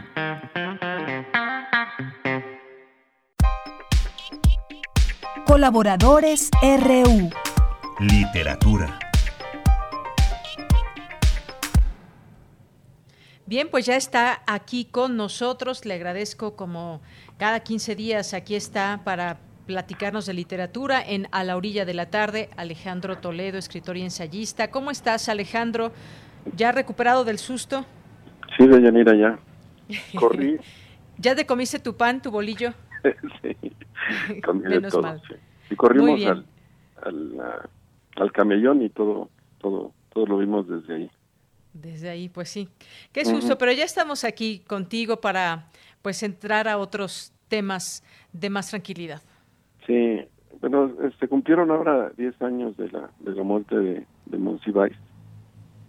Y para recordarlo, este, seleccioné tres momentos que a mí me parecen significativos en, su camino literario. Eh, el primero tiene que ver con la autobiografía. Esta serie de que llaman autobiografías precoces que coordinó Emanuel Carballo en los años 60, eh, en los que pidió a, varios jóvenes escritores de ese, de ese tiempo, entre ellos Gustavo Sáenz, García Ponce, Lizondo, Juan Vicente Melo, Tomás Mujarro, Vicente, Vicente Leñero, José Agustín, que hicieran como una primera autobiografía, a pesar de que algunos eran autores aún sin obra publicada o con primeros primeros libros, ¿no? Y una de las de las más entretenidas de esas eh, autobiografías precoces es la de Monsiváis, que se publicó en 67 cuando él tenía 28 años, ¿no? Ahí, bueno, refiere lo que ha sido su, su, su vida desde la infancia, como este de familia protestante, se queja un poco de que en la escuela le decían que pase al pizarrón el aleluya, lo, lo buleaban por, por, tener una religión distinta a la católica que tenía la mayoría de los niños. Su llegada eh, a la Portales, que fue el lugar donde, donde vivió eh, toda su vida, y hay frases como esta, dice, para conocerme a mí mismo, solo he utilizado una técnica, dice la sospecha. Para conocer a los demás, siempre he recurrido al recelo también, por ejemplo, él, se hace esta pregunta, ¿cuál es su máxima aspiración? Y responde, dice, que un día, no muy lejano, con los restos de mi vida se edifique una telecomedia. Entonces, es un libro muy muy entretenido, muy este que, que, es un buen autorretrato, digamos, de, de, de Monsiváis, de, de lo que son las bases, digamos, de su de sus labores. Eh, habla, por cierto, de, de cuando Nancy Cárdenas de hereda en 1960 el programa El cine y la crítica que salía en, en, Radio UNAM y que los, los domingos a las 14.30 de la tarde, ¿no? Decía, el lema de ese programa decía, una serie que va, que cava cuatro veces al mes su propia tumba. Y también dice Monsiváis, dice, el cine y la crítica provocó mi ingreso a Radio Universo. Iba a ocurrir porque después, este es un libro del 67, en el 68 es, es cuando empiezan a, ocurrir muchas cosas alrededor de, Ciudad Universitaria y de, y de la, y de la UNAM, ¿no? El, libro cierra de un modo muy, muy, curioso, eh, en lo que es una especie de, de homenaje, parodia a, a un libro de Salvador Novo. Salvador Novo publica en 1928 Return Ticket, que es un, es un relato que empieza diciendo, tengo 23 años y no conozco el mar. Y esa va a ser la historia que va a contar este, no, en Return Ticket, como un joven conoce el mar. Y Monsiváis dice, tengo 28 años y no conozco Europa. Entonces, la, la forma en como cierra esta autobiografía precoz.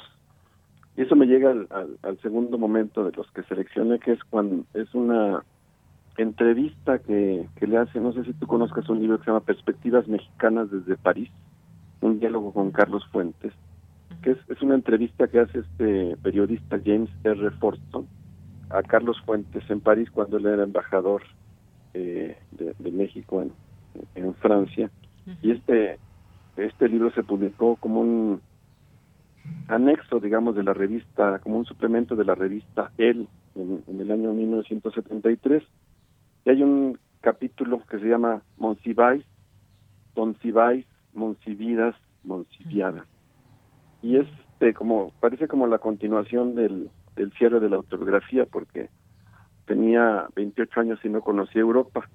En el 67, para en los años 70, ya logra hacer el viaje a Europa y, eh, Carlos Fuentes cuenta una anécdota muy simpática, que es que un día se alojan en la casa de, de Alain Delon y a Monsiváis le toca este eh, dormir justamente en el, en el, en el cuarto de, de este actor, en su cama, digamos, porque él estaba ausente en ese momento. Pero la esposa de Alan Delon le advierte que no prenda las luces, que trate de, de que no se vea su silueta porque Alain Delon estaba era perseguido por un grupo de, la mafia y que podían este, confundirlo con Alain Delon y, y, asesinarlo. Entonces Carlos Fuentes se burlaba de Monsiváis, que no era exactamente un galanazo, diciéndole que qué cosa sería morir, este, que muriera Monsiváis confundido por Alain Delon, ¿no? Que algunos pensarían que quizá este Alain Delon se disfrazaba de galán para hacer las películas y luego se transformaba otra vez en, en, este, en Carlos Monsiváis, ¿no? Que podía tener esa, esas características fijas que se, sorprenderían con eso, ¿no? Pero cuento otro, otra anécdota que, que ocurre en Italia cuando se queda encerrado Monsiváis en, una, en un edificio. Llega el taxi por él para llevarlo al aeropuerto, pero no puede salir y empieza a gritar. Y se hace todo un gran escándalo que llega a, aparecer incluso en las noticias y en los, en los periódicos porque su mal italiano este, crea muchas muchas confusiones, ¿no? Es, es algo que, que, Carlos Fuentes ve como distintivo de, de Monsiváis, que siempre le ocurrían cosas extrañas, como ir caminando con él por París y de pronto ya no tenerlo a un lado porque se cayó en, en una en un bache o en alguna cosa, ¿no? dice que tenía una personalidad como de película de Harold, de Harold Lloyd. Y el tercer momento que, que seleccioné para recordar a, a Monsiváis es una polémica que tuvieron en 77 y 78 Monsiváis y Octavio Paz, que fue una, una polémica como muy sonada, ¿no? que prácticamente puede ser vista como si se hubieran enfrentado este Mohamed Ali y, y o Mohamed Ali y Fraser, porque fue de, digamos, una polémica de largo aliento de dos, eh, en ese momento, personajes muy, muy, muy digamos, eh, intensos y poderosos de la, de la cultura mexicana, eh, y que en el que se dijeron cosas cosas fuertes, ¿no? entre definiciones y esto ocurrió en la en las páginas de la de la revista Proceso a partir de una entrevista larga que le hace Scherer a, Octavio Paz y que responde Monsiváis en una parte en donde se se sabe se sabe aludido, ¿no? Antes de ello, este, hay que decir que Paz recibe muy bien a, a Monsiváis en los años 60, en 1963, dice esto, dice, el caso de Monsiváis me apasiona, dice Octavio Paz. No es ni novelista ni ensayista, sino más bien cronista, pero sus extraordinarios textos en prosa, más que la disolución de estos géneros, que sería la novela y el ensayo, son su conjunción. Un nuevo lenguaje aparece en Monsiváis, el lenguaje del muchacho callejero de la Ciudad de México, un muchacho inteligentísimo que ha leído todos los libros y todos los cómics y ha visto todas las películas. Monsiváis, dice Octavio Paz, un nuevo género literario. Me parece importante esta definición porque realmente es, lo describe lo que va a hacer Monsiváis, digamos, en sus textos atípicos que él llamaba crónicas, pero que eran la conjunción de, narraciones, ensayos, artículos de opinión, etcétera, ¿no? Pero a la hora de la de la polémica se dicen cosas fuertes entre ambos. Por ejemplo, Paz le dice a, a dice, me alegra que abandone la murmuración y se dedique a la discusión abierta. Dice, no, eh, me procuraré responderle con brevedad. No será fácil. Si mi pecado es la manía generalizadora, dice Paz, el suyo es el discurso desilvanado, hecho de afirmaciones y negaciones sueltas. Monsiváis no es un hombre de ideas, sino de ocurrencias. La acumulación de detalles no es un defecto cuando se escribe una crónica, sí lo es en la crítica intelectual y política. La ligereza se convierte en enredijo y aparecen las tres funestas fu, dice Paz, confuso, profuso y difuso. Es así como empieza Paz una de sus respuestas. Esa es una polémica muy muy larga. Creo que es de las grandes polémicas del, del, siglo XX, ¿no? Y Monsiváis pues no mm, tiene que responderle y dice en la prestidigitación se ayuda con los dice que Paz en la prestidigitación de su respuesta se ayuda con los golpes escénicos previsibles insultos de autocomplacencia estatal, dice al llamarle murmurador, o de carambola fonética por aquello de confuso, profuso y difuso. Sentencia donde el mínimo suspense lo recompensan las sonrisas del público. Dice Monsiváis, cita lo que dice Paz de Monsiváis, Monsiváis no es un hombre de ideas, sino de ocurrencias. Y dice Monsiváis, padrísimo, personalizada la discusión a contar aplausos de uno y otro lado. Y luego dice, me toca y, da su sentencia. Paz no es un hombre de ideas, sino de recetas. Dice, ahora sí, encapsulados en sus respectivos monólogos, quedan con ustedes el boticario y el ocurrente. No es parte de esta, de esta polémica. Yo, yo recomiendo que la busquen por ahí.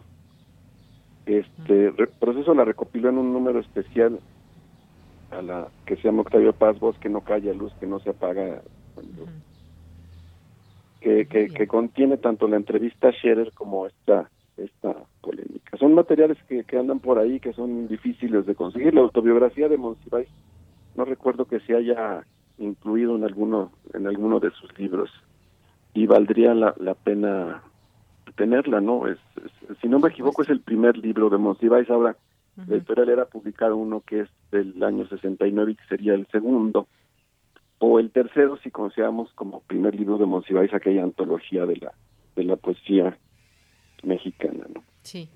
Bueno, pues Alejandro, muchísimas gracias. Tanto que recordar, tanto que leer de Monsiváis.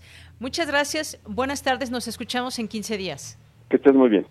Igualmente, un abrazo. Hasta luego, Alejandro Toledo, escritor y ensayista. Y me ligo ya directamente, ya está en la línea telefónica, Leslie Estrada, que es de los poetas errantes y hoy nos tiene una cápsula que presentar. ¿Cómo estás, Leslie? Buenas tardes.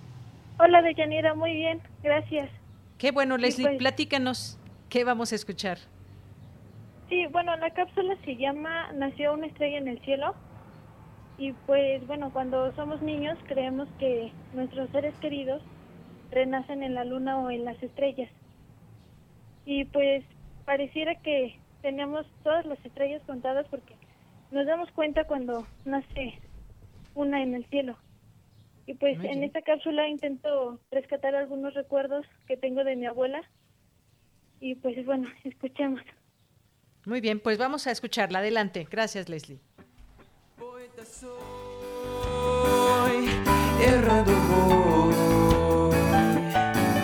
buscando el sonido que deja la voz.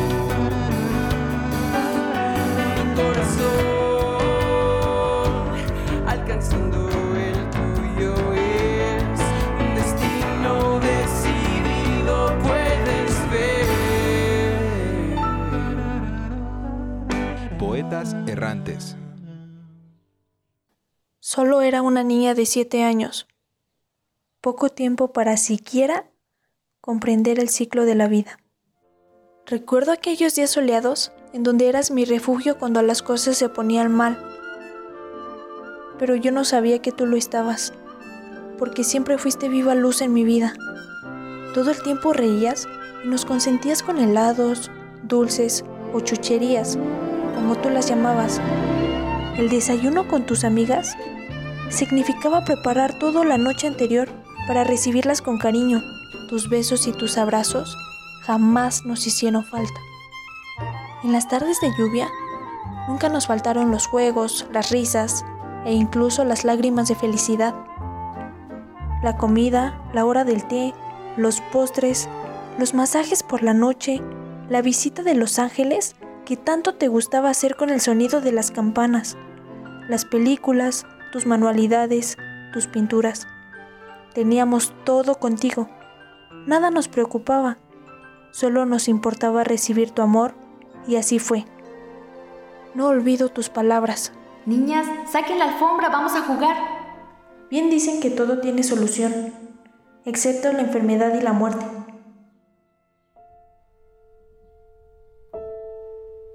No entendía la situación. Pasabas dos semanas en cama y otras dos en movimiento, como si nada estuviese mal, siempre con una sonrisa tan peculiar. Todo vuelve a la normalidad otra vez. La luz se apaga. Tal vez nunca más vuelva a encenderse. Tal vez nunca más vuelva a ver. Tal vez la luz me cubra como un adiós, como un exilio, como un destierro. Llegó el día y con él la hora de la despedida. Niñas, saquen la alfombra, vamos a jugar. La verdad no lo sabía, y mucho menos pensé que sería la última vez que estaría contigo. Tus palabras aún siguen intactas en mi corazón. Como cualquier día, llegué feliz a la escuela, emocionada por contarte una más de mis aventuras. Te vi sentada en tu cama de la habitación y te abracé. Tus lágrimas comenzaron a caer y sin soltarme me dijiste, Hija, me voy a morir, pero nunca vas a estar sola. También lloré. Me quedé helada, pero muy en el fondo intenté asimilarlo. Solo tenía siete años. Después de ese día, no te he vuelto a ver. 24 de septiembre de 2007 nació una estrella en el cielo, la más bella que puedo mirar. Y si su amor se queda, ella nunca se marchitará porque siempre seguirá vivo. Cae la noche y la luna se asoma por mi ventana, acariciando sutilmente mi rostro hasta que caigo rendida y comienzo a buscarte en mis sueños. Pero no logro hallarte. ¿Será que aún no estoy preparada para verte? Te extraño. Después de todo, ahora lo entiendo. El cáncer te arrebató la vida. Te amo, Margarita, mi abuela adorada, hermosa mujer.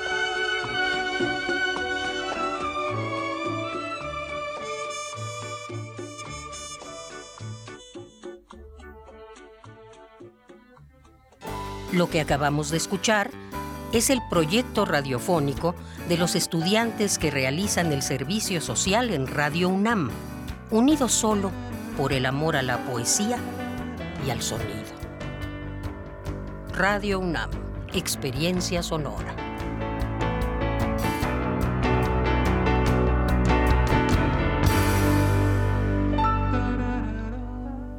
Bien, pues Leslie, muchísimas gracias por esta hermosa cápsula, guion y producción. Te mandamos un abrazo y seguimos atentos a los poetas errantes en su cuenta de Facebook también. Muchas gracias. Sí, muchísimas gracias a ustedes. Que estés muy bien, hasta luego. Y hasta el siguiente martes. Cultura RU. Nos vamos a Cultura con Tamara Quiroz. ¿Qué tal, Tamara? Muy buenas tardes. Deyanira, muy buenas tardes para ti y también para todo el auditorio que nos acompaña en esta tarde a través de estas frecuencias. Es un gusto poderlo saludar. Y entrando con la información de hoy, les comparto que a las 11 de la mañana se llevó a cabo una conferencia de prensa virtual para dar a conocer tres proyectos relacionados con la situación que enfrenta el sector cultural en México en esta emergencia sanitaria por la que atravesamos a nivel mundial. Muchos hemos vivido de diferentes formas la pandemia ocasionada por el virus SARS-CoV-2. Las consecuencias han sido severas y en el sector cultural no es la excepción. Durante estos meses de confinamiento, hemos muchos hemos tenido la oportunidad de tener acceso a contenido artístico a través de los medios de comunicación y también por medio de las plataformas digitales. Contenido que en su mayoría fue compartido eh, sin un sin un costo y que poco a poco a través de, de los el paso de los meses, pues los creadores han buscado las maneras de reinventarse en estos tiempos tan distintos que vivimos. Y bueno, les cuento que la UNAM, a través de la Coordinación de Difusión Cultural y la Cátedra Internacional Inés Amor en Gestión Cultural, han presentado tres iniciativas que buscan contribuir a conocer cuál es el estado en el sector cultural derivado de la pandemia. Vamos a escuchar parte de lo que dijo en conferencia de prensa el doctor Jorge Volpi, coordinador de difusión cultural de la UNAM. Uno de los sectores que sin duda han sido más afectados por la pandemia ha sido precisamente el sector cultural en todo el mundo y también desde luego en nuestro país, en México. Debido a que la mayor parte de las actividades culturales eh, son presenciales, es una de las esencias mismas de la actividad cultural, justamente el reunirnos, es algo que nos vuelve directamente humanos. Ha sido evidentemente de las actividades que han tenido que cerrar primero y seguramente serán también de las que vuelvan al final, como ya lo estamos viendo en otras partes del mundo que comienzan esa etapa de desconfinamiento y como la parte cultural en muchos lugares está siendo eh, afectada ya directamente con programación incluso hasta el eh, principios del año próximo, cancelando muchas actividades incluso ya desde ahora en la segunda mitad del año. Esto representa entonces una suma de crisis, la crisis de salud que estamos viviendo, la crisis económica derivada precisamente del confinamiento y por lo tanto la crisis que atraviesa el sector cultural en el mundo y particularmente en nuestro país. Estos tres proyectos que se presentaron tienen un carácter analítico y también académico. Eh, se presentó un documento, un estudio de opinión y una convocatoria para participar en diversos foros. El documento que lleva por título Para salir de la terapia intensiva, estrategias para el sector cultural hacia el futuro, es un trabajo colectivo eh, donde participaron especialistas en derecho, economía y diversas disciplinas artísticas y busca aportar a la discusión pública ideas a corto, mediano y largo plazo, ideas que sirvan como instrumento en la toma de decisiones. En el segundo proyecto eh, se presentó eh, un estudio de opinión para conocer el impacto de la COVID-19 en las personas que trabajan en el sector cultural de México. La encuesta fue desarrollada entre personas que tenían acceso a medios electrónicos. Participaron eh, 4.168 personas. El 52% eh, fueron mujeres con edades entre 25 y 50 años de edad y se aplicó del 11 al 22 de mayo. En el tercer proyecto eh, que se que, acompaña el documento colectivo y la encuesta aplicada es una serie de foros que la Cátedra Internacional Inés Amor en Gestión Cultural pone en marcha. Eh, con el título El sector cultural tras la pandemia, reflexiones críticas, nodos de análisis y debates en línea, se busca abrir una discusión pública desde este mes, este mes de junio, hasta diciembre y bueno, con diversas voces que alienten eh, una reflexión acorde al espíritu crítico de la máxima casa de estudios. Escuchamos parte de lo que compartió Graciela de la Torre, coordinadora de la Cátedra Inés Amor en Gestión Cultural en esta conferencia de prensa. Nadie duda de la necesidad de que la cultura sea debidamente reconocida en todas las políticas públicas y que esta consideración demanda un trabajo a favor de las instituciones y del gremio cultural. Todos ellos actualmente golpeados y en estado de suma fragilidad a partir de la crisis, que no solo es sanitaria, sino también política, económica y social y ciertamente acentuada por las medidas austeritarias y la pauperización creciente que nadie puede negar. Por otro lado, también hay que reconocer que operan en contra de nuestro sector las condiciones económicas de un capitalismo neoliberal, el condicionamiento corporativo, sin que se avisoren mecanismos fiscales de aliento para los donantes. Sin duda, la crisis también ha hecho más visibles las condiciones generales del ecosistema cultural, testimoniando la fragilidad de sus agentes debido a la falta de acceso a los derechos económicos y laborales, la precariedad e inestabilidad de sus ingresos, la mínima o nula seguridad humana de género, así como un débil desempeño en su agencia activa de derechos culturales y de libertad. Se, se llevará a cabo el 24 de junio y por, eh, lleva por título Movilidad e Integración Cultural y eh, bueno, se realizará en colaboración con la Cátedra Extraordinaria Nelson Mandela de Derechos Humanos en las Artes y también la Coordinación para la Igualdad de Género. Los temas que serán abordados en los foros tienen que ver con políticas culturales, con la necesidad de generar una política cultural, con las diversas respuestas que han tenido las comunidades culturales ante los desafíos de la pandemia. También se abordarán eh, las problemáticas que enfrentan libreros, editores, autores y gestores culturales.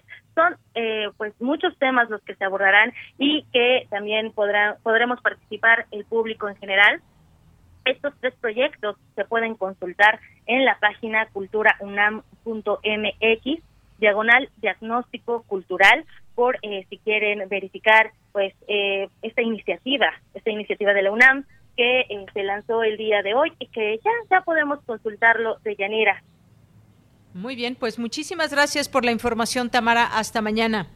Hasta mañana, Deyanira, que tengan una excelente tarde, una tarde ya lluviosa en algunas partes de la Ciudad de México. Y sí, nos escuchamos mañana. Muy buena tarde. Hasta luego, muy buenas tardes con lluvia en algunas zonas y mucho viento también.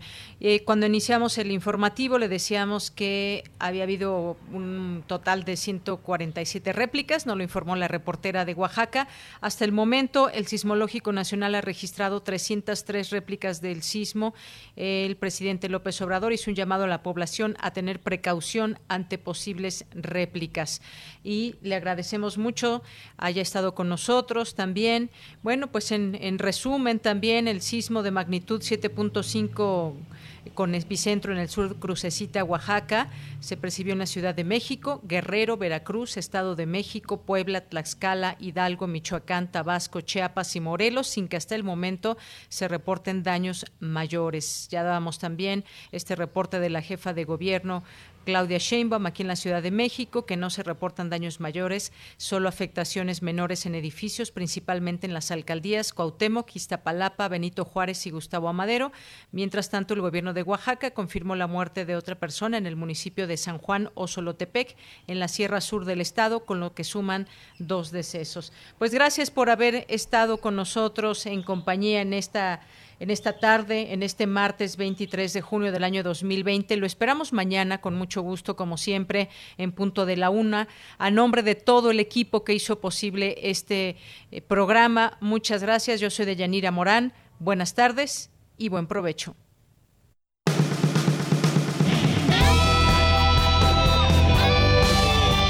Prisma RU. Relatamos al mundo.